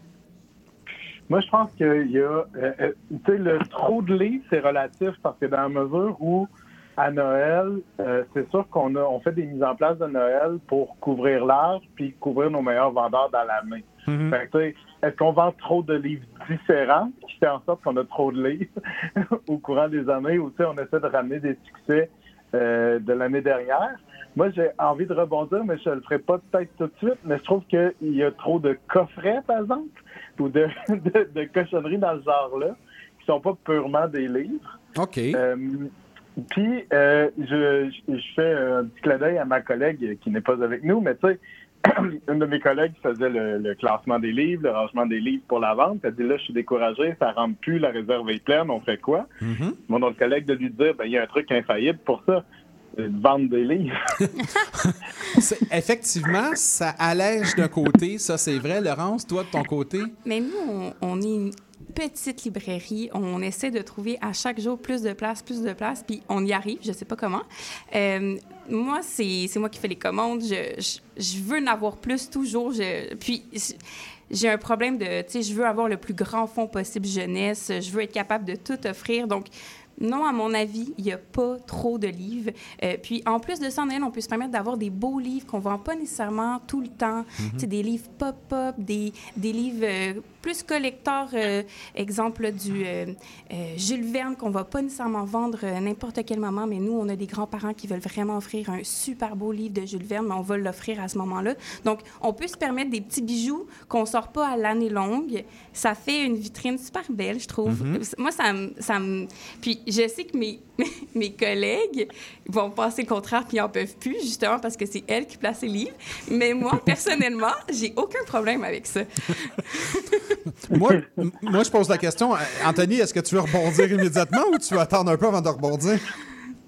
Euh, ben, nous aussi, on est une petite librairie. Là. Moi, je suis à la librairie Boutique Vénus, puis c'est vrai qu'on n'a pas beaucoup de superficie plancher, puis qu'on réussit toujours à faire des miracles, entre guillemets. Mais tu sais, le, le miracle étant souvent des fois de le surplus, euh, ben, la ré- réserve déborde, fait qu'on la met sur le dessus des bibliothèques. Euh, le problème avec, euh, tu sais, mettons les commandes puis les mises en place, là, je, je parle. euh, Appelez-nous à la, à la radio si vous ne comprenez pas les termes. On, on- Mais- on va, on, va, on va faire un glossaire tantôt. Effectivement. Euh, mais euh, le problème, c'est que nous, mettons, la bibliothèque municipale, on reçoit encore des nouveautés, on reçoit encore de l'office en même temps qu'on reçoit nos mises en place. Je fais des, des arrivages de malades. là. Et euh, la bibliothèque municipale, les bibliothèques en général, n'ont plus de budget rendu en décembre. Fait que là, on est comme pogné de des nouveautés qu'on qu'on sait pas où mettre en plus des mises en place. Fait que, tu sais, il y a Puis on va se le comme dire. là. arrêter de sortir des nouveautés après le Salon du livre de Oui, Montréal. ça n'a aucun sens. Cette année, là, au mois de novembre, il y en avait tellement, là, mais ça l'arrêtait Ah oui. plus. Tu sais, sincèrement, j'ai jamais vu ça. Je ne comprends pas qu'en novembre, on ait autant de nouveautés. Puis c'était effectivement beaucoup de nouveautés à l'étranger, mais quand même beaucoup aussi de Québécois, étonnamment. Décembre n'a pas été si pire, nous. C'est pas euh, si mal, nous, à- en ce qui concerne la jeunesse, mais en novembre, fin novembre, ça avait aucun sens, tu sais. Euh, puis il faut les, faut les placer, ce livre- ces livres-là, puis on n'a pas le temps non plus aussi des livres, des lire. Oui, mais il y a ça aussi l'affaire, c'est que tous les livres qui rentrent, on n'a pas le temps de les lire. On va mettre un petit, euh, petite explication pour euh, les auditeurs. Le but de la chronique est là également pour expliquer un peu tout le langage des libraires, le vocabulaire des libraires. Un office, c'est des nouveautés. Donc, les offices, c'est lorsqu'on l'on reçoit des nouveaux livres. Les mises en place, grosso modo, ce sont des livres, un ensemble de livres que l'on commande chez le distributeur pour des raisons particulières. Exemple, on va avoir un ensemble de livres pour Noël. Comme tu disais, des livres que l'on ne vend pas régulièrement. Effectivement. Et là, on se donne l'occasion de les vendre. C'est vrai qu'il y a une coupe de livres qui arrivent en décembre, des nouveautés. Et là, il commence à être un peu de trop parfois, puis on ne sait pas trop où les placer. Euh, Il y a des livres. l'an- Cette année, j'ai pas encore. On, on est, on est limite. On va voir la semaine prochaine. mais Ouais. L'an passé, euh, j'ai eu deux, deux distributeurs. J'ai reçu des livres de Noël le 20 décembre. Mais Mm. une, Mhm. qui, qui devait arriver en début décembre, qui sont arrivés le 20 décembre. Euh, Et ça arrive en une fi- en quantité janvier aussi. phénoménale de 28, 32 livres que, effectivement, je ne vendrai pas en quatre jours, que j'ai même pas le temps de mettre de l'avant. Mhm. Euh, très dommage, mais cette année, ça semble s'être un peu calmé à ce niveau-là. Je pense que euh, au niveau des livraisons à l'é- à l'étranger, ça, ça se passe mieux. les livraisons qui viennent de l'étranger, c'est un peu mieux, effectivement. Je pense qu'ils ont entre guillemets, appris un peu de leurs erreurs, mais euh, je peux te dire que tu risques de recevoir deux, trois livres de Noël en janvier encore, je pense. Oui. Ouais. Toi, Anthony? Ben, ça dépend parce que, tu sais, nous, mettons, on a de la misère. Je le nommerai pas, là. Je pense pas que la chronique sert à ça, mais nous, un distributeur particulier qui est plus long que les autres, Mhm. à Rimouski, tu sais, on, on est loin. On n'avait t- toujours pas reçu notre commande du 20 novembre, euh, jeudi dernier, quand j'ai. euh, mardi dernier, quand j'ai fini de travailler. Mais là, euh, ça s'en venait en des gens qui bateau? font des commandes d'avance, puis qui l'ont même pas encore, là. Mais Nous, on ne peut plus garantir Noël pour ce, distributeur-là en particulier. OK. Euh, il y en a d'autres qui sont reconnus par leur rapidité, ça, on, on le sait encore, mais le, le- le grand public, ça, tu sais, c'est ça aussi on est pogné comme libraire, essayer de leur expliquer que certains distributeurs sont plus rapides que d'autres, puis que, tu sais, ça commande, ben, il y a un livre là, puis il y a un livre là, fait que on, on peut pas rien garantir. On peut garantir plus ce livre-là. Tu sais, c'est comme compliqué aussi à Ouais. expliquer, puis c'est vraiment pas la faute de la librairie. Là, nous, Non. euh, C'est intéressant de savoir pas que toi- comme euh, Amazon où tu sais, tu peux tracker ton colis. Là. On oublie Amazon, arrêtez, arrêtez d'acheter chez- sur, sur Amazon. C'est intéressant parce que, tu vois, Anthony, toi, tu es à la librairie boutique Vénus à Rimouski. Toi, tu es à Sainte-Adèle, à la librairie Le Sentier. Moi, je suis à Montréal. On a des réalités complètement différentes. On est libraire, on vend des livres, on propose des livres, on aime les livres, mais on a des réalités techniques complètement différentes. Effectivement, pour les livraisons, c'est vraiment différent en région. euh, puis toi, tu es encore plus éloigné. là. Mais nous, qu'est-ce que. Je vais revenir un plus au sujet qui était euh, le nombre de livres. Ce que. moi, je veux pas, j'ai une petite équipe. Euh, J'ai deux, deux libraires à temps plein, une à temps partiel, euh, une bénévole incroyable. Et j'ai la chance que mes libraires adorent le jeunesse. Puis, ils ont souvent tendance à proposer les mêmes livres. Mais à Noël, ce que j'aime, c'est de les forcer un peu à aller voir ailleurs, de, d'élargir un peu, Mhm. d'offrir justement d'autres choses parce que je le sais qu'ils vont le vendre, le tome 1 de tel, tel euh, roman. Ou... Puis, mais quand il n'y en a plus, parce qu'à un moment donné, il y en a plus parce que c'est leur préféré, puis je peux pas en commander, non, on le sait pas. Euh, J'aime ça extrapoler puis dire OK mais les filles allez voir ailleurs puis aujourd'hui ça va être celui-là qu'on va mettre de l'avant. Euh, puis le matin OK ce, ce- cet album là tu sais j'ai- un méga coup de cœur puis là on a le temps un petit peu un 5-10 minutes pour se parler de nos coups de cœur puis on mise de l'avant.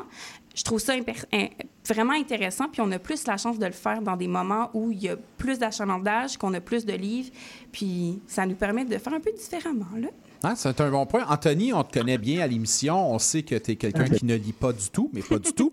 Euh, quand on a plein de livres à Noël, est-ce que le principe du euh, trop, c'est comme pas assez s'applique?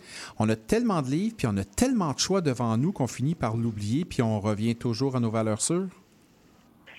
Parles de comme lecteur personnel ou comme libraire? Comme libraire. Comme libraire, les, les Comme choix. libraire? Oui. Euh, ben, euh, je suis vraiment pas bon euh, pour les prénoms. Je m'excuse, j'ai oublié le nom de l'intervenante. Laurence. Laurence. Laurence. Euh, un peu comme euh, Laurence, euh, nous, à la librairie, on est une une petite librairie, mais on est une grande équipe parce qu'on est beaucoup à temps partiel. Il n'y a qu'une libraire à temps plein. Et donc, on- puis on a chacun nos spécialités. La libraire à temps plein, c'est celle jeunesse. Moi, je suis plus poésie, roman, mais nécessairement, le jour où, mettons, Chloé, qui est plus spécialiste en young adulte, littérature adolescent, n'est pas là, ben, il faut que je m'improvise euh, selon ses coups de cœur, mais aussi ses goûts à moi, puis mes avantages à moi. Fait que c'est intéressant. Puis je pense qu'un bon ou une bonne libraire, c'est toujours quelqu'un qui va écouter le client euh, ou les demandes du client. Si la personne elle me cherche, euh, euh, cherche un livre pour mon petit-fils, euh, il y a 12 ans, il lit beaucoup. Euh, je ne vais pas aller automatiquement vers la collection poésie de la courte échelle, même si c'est quelque chose que j'aime beaucoup. Tu sais. Je sais, je sais que c'est pas ça qu'elle cherche. tu sais. Fait que oui, ça me, ça me sort à, ça m'oblige à sortir de ma table Mhm. ou à aller rechercher justement des, des, des classiques qui pour moi sont euh, euh, des livres qui un peu passent partout, tu sais, que je sais que tout le monde va aimer, comme euh, mettons Le Monde selon Garth, que j'aime beaucoup vendre euh, euh, dans le temps des fêtes, ou- parce que tu sais, c'est un livre qui, qui est un peu champ gauche. Tu sais, Alain Farah, pas mal certain que la personne qui lit beaucoup, elle l'a déjà lu. Ça. Oui. Euh, Oui. On est que c'est ça. bien d'accord. Donc, pour conclure ce sujet-là, déjà rapidement, pour conclure ce sujet-là, il n'y a pas nécessairement trop de livres, mais parfois, il y a des trucs qui sont de trop. Effectivement. Voilà. Anthony, tu es d'accord? Ouais, mais moi, c'est vraiment les coffrets, tu sais, Hey, le ouais. bracelet ou euh, Ouais, Paul, euh, Paul Pokéball avec un petit livre broché. Là. Ouais, ça, ouais. j'ai de la misère. Ouais, ça, ben, ça, moi, j'ai on pas ça, nous. non, moi, non, non, moi, j'ai décidé de pas en avoir parce que justement, je sentais que ça prenait. Hey, ça prend de la place. Un coffret prend de la Ouais. place de, de 4-5 livres. Non, j'ai décidé d'abandonner ça. Hey, la gang, on va aller faire une petite pause musicale. Tiens, c'est pas compliqué. Rock Harvey chante une chanson qui s'appelle Le Libraire. On écoute ça et on revient avec le sujet, l'autre sujet immédiatement après.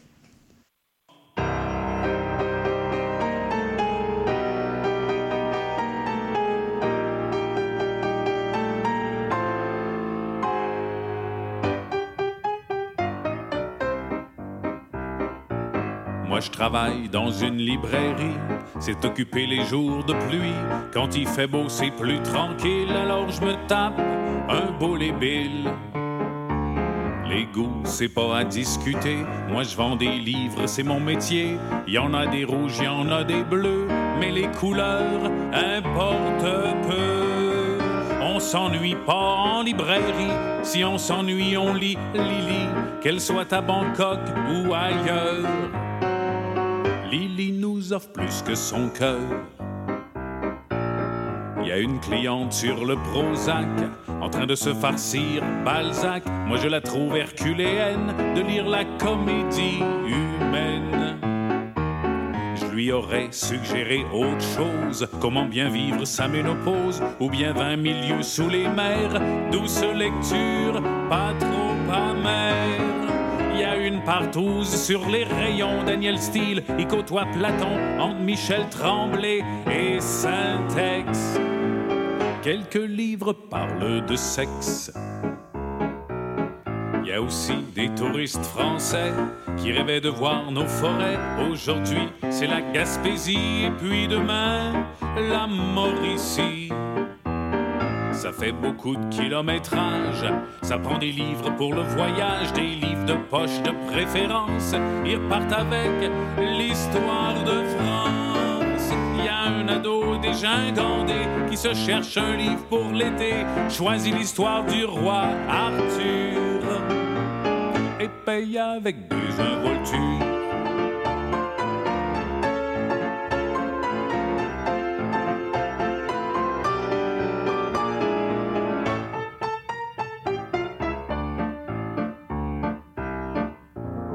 Cette fille qui est superbe, qui a déjà fait génie en herbe, qui vient me voir tous les jeudis. Je serai son libraire pour la vie. Elle aime les romans policiers, elle lit des bandes dessinées, tout ce qui lui tombe sous la main. Elle lit Blanche-Neige et les sept nains. Moi, je travaille dans une librairie. C'est occupé les jours de pluie. Quand il fait beau, c'est plus tranquille. Alors je me tape un beau les billes.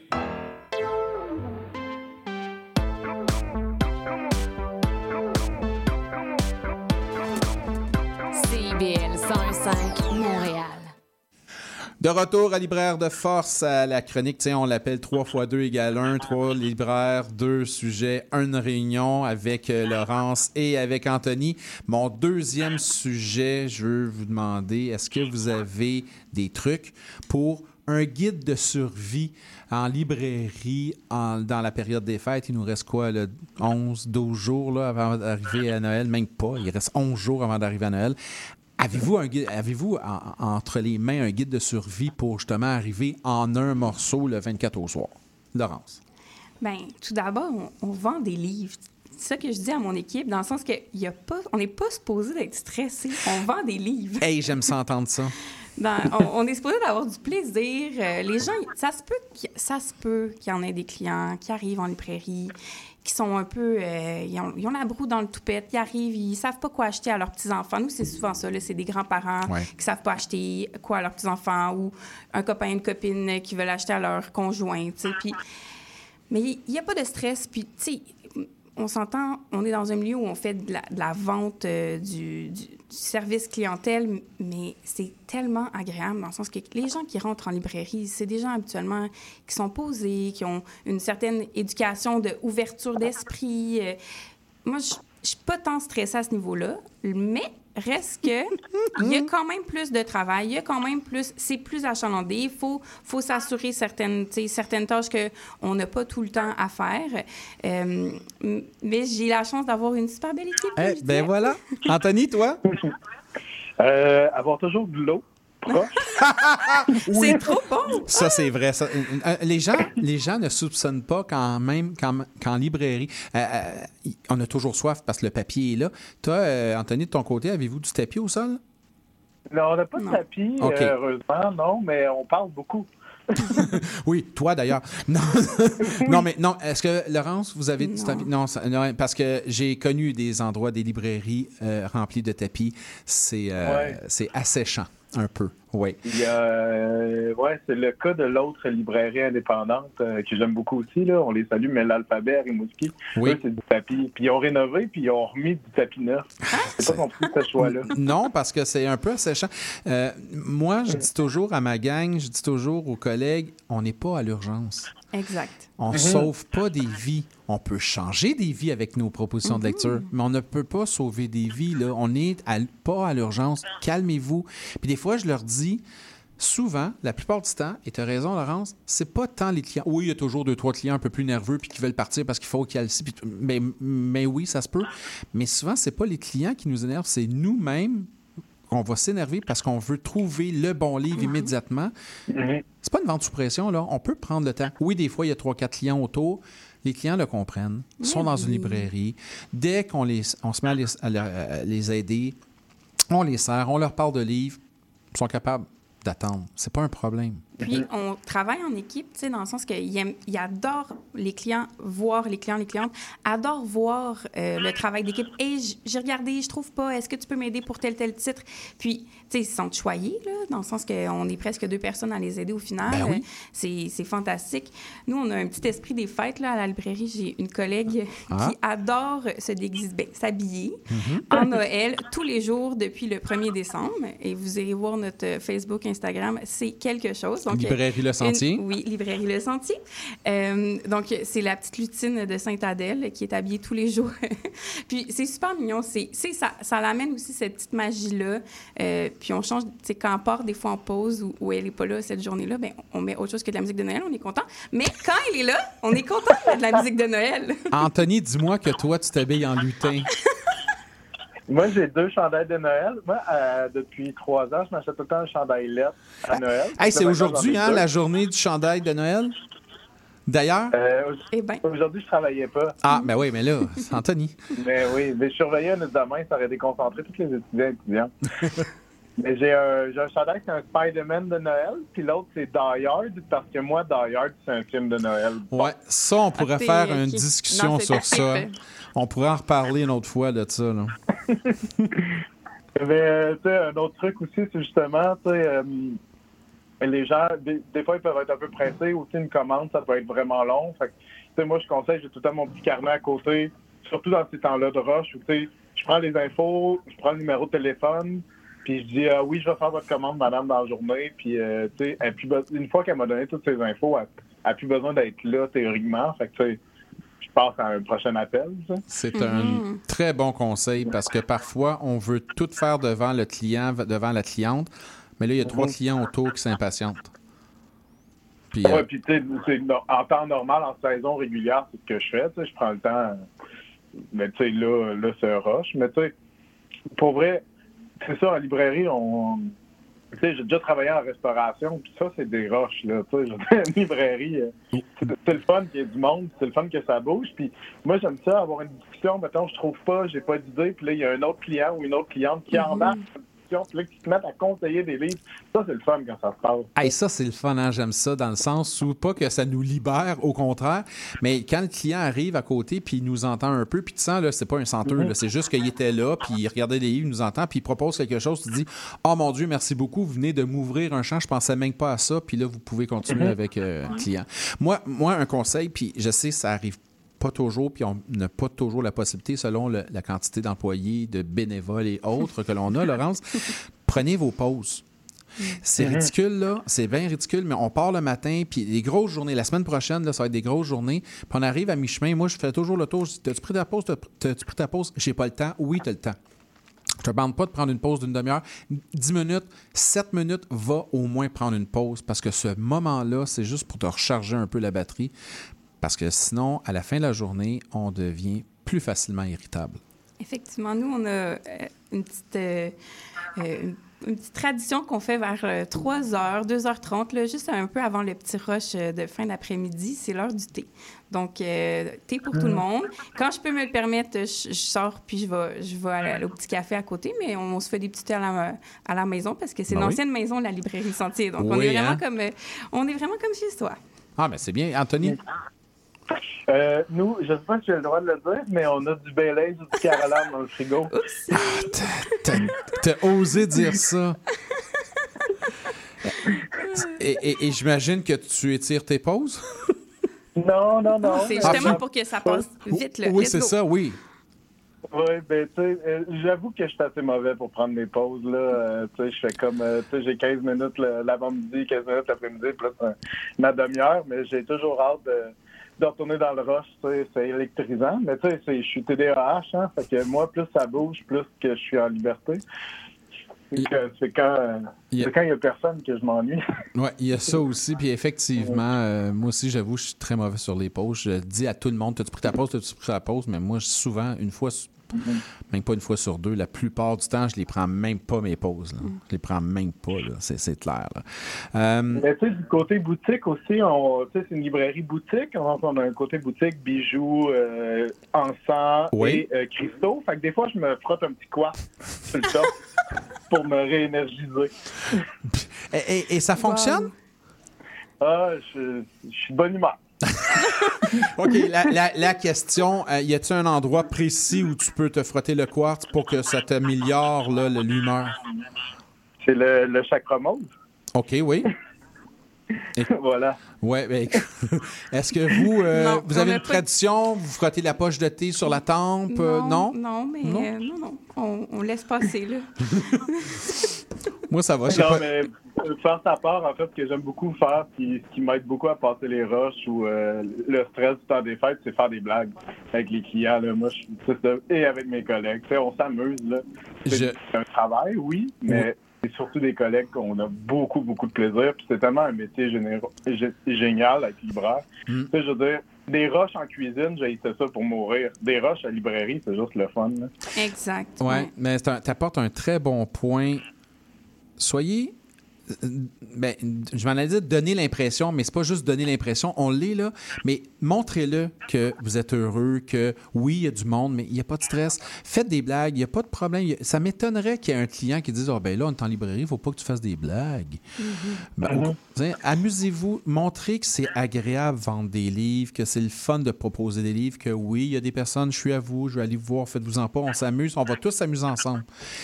Rendez ça d'une façon plus décontracte. Puis nous, la semaine, euh, on est vraiment à côté de l'école primaire. Puis il y a vraiment des jeunes après l'école qui arrêtent, puis ils achètent pas de livres, mais ils font Ah, c'est ça que je veux à Noël. Puis on les aime tellement. Pour vrai, on a tellement cette proximité-là avec les jeunes, c'est super cool. Puis c'est vraiment incroyable qu'est-ce qu'on peut avoir comme sentiment d'appartenance dans un petit village, puis Oui.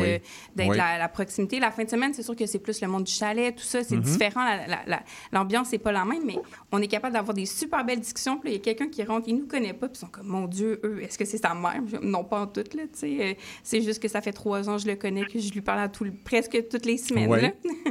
Donc, euh, c'est vraiment incroyable. Puis, tu sais, on- on n'est pas toujours dans la vente, mais aussi euh, dans la discussion, dans le, la relation. C'est vraiment fantastique. C'est sûr que dans le temps des fêtes, on a un peu moins le temps de prendre un 15 minutes avec chaque personne, mais on leur fait un petit coucou, puis ils sont vraiment contents. Euh, T'amènes un point qui est intéressant. Souvent, pour le libraire, la libraire, une des frustrations en librairie, c'est qu'on n'a pas le temps de bien conseiller les livres. Parce que d'un côté, il y a beaucoup de monde et souvent, les gens, c'est urgent. Je vais avoir le livre pour euh, tel euh, beau-frère, il faut que ça soit vite. Fait que ça, il y a cette frustration-là. Moi, je vous disais, moi, je vous dirais, vivez pas cette frustration-là. Parce que oui, c'est vrai qu'il y a des gens qui, pour X raisons, pour plein de raisons, ont besoin d'avoir des livres rapidement puis ils quittent. Mais il y a quand même des gens qui vont arriver avec une liste. Et c'est pas une liste de livres, c'est une liste de demandes. Je vais avoir tel livre pour tel auteur, tel livre pour tel auteur. An- Anthony, on a 30 secondes. Euh... tu viens d'en perdre 10. oui. Non, mais euh, c'est le fun de parler de livres, c'est tout ce que je peux dire. Puis euh, oui, tu sais, on est un, un magasin, c'est du service à la clientèle, mais tu sais, autant que comme, comme éditeur, comme écrivain, il y a notre temps pour faire valoriser des livres. Ben oui. Nous, on- c'est l'année, là, c'est le moment où on peut dire les 10, 20, 15, 40 livres qu'on a lus, tu sais. Puis que. Qui nous ont marqué. Et là, je précise Ah, quand c'est même, je précise dans le cas d'Anthony, quand il dit 40 livres, on parle dans la semaine. Je- au mois. Mais- Oh, des fois, je me sens d'après 40 au mois. D'après moi, 40 au mois, ça, c'est les petits mois, là, d'après moi, pour toi. Là. Je te- Ah, je suis rendu à 447 cette année. Oh, je boy, OK. Moi, j'ai lu Mais j'ai beaucoup de mangas là-dedans. Là. Oui, oui, oui, il y, a- il y a du manga dans ça, tout ça, là, mais euh, quand même. Ouais, mais- Quand même, Anthony. Hey, euh, Anthony Lacroix de la librairie boutique Vénus à Rimouski.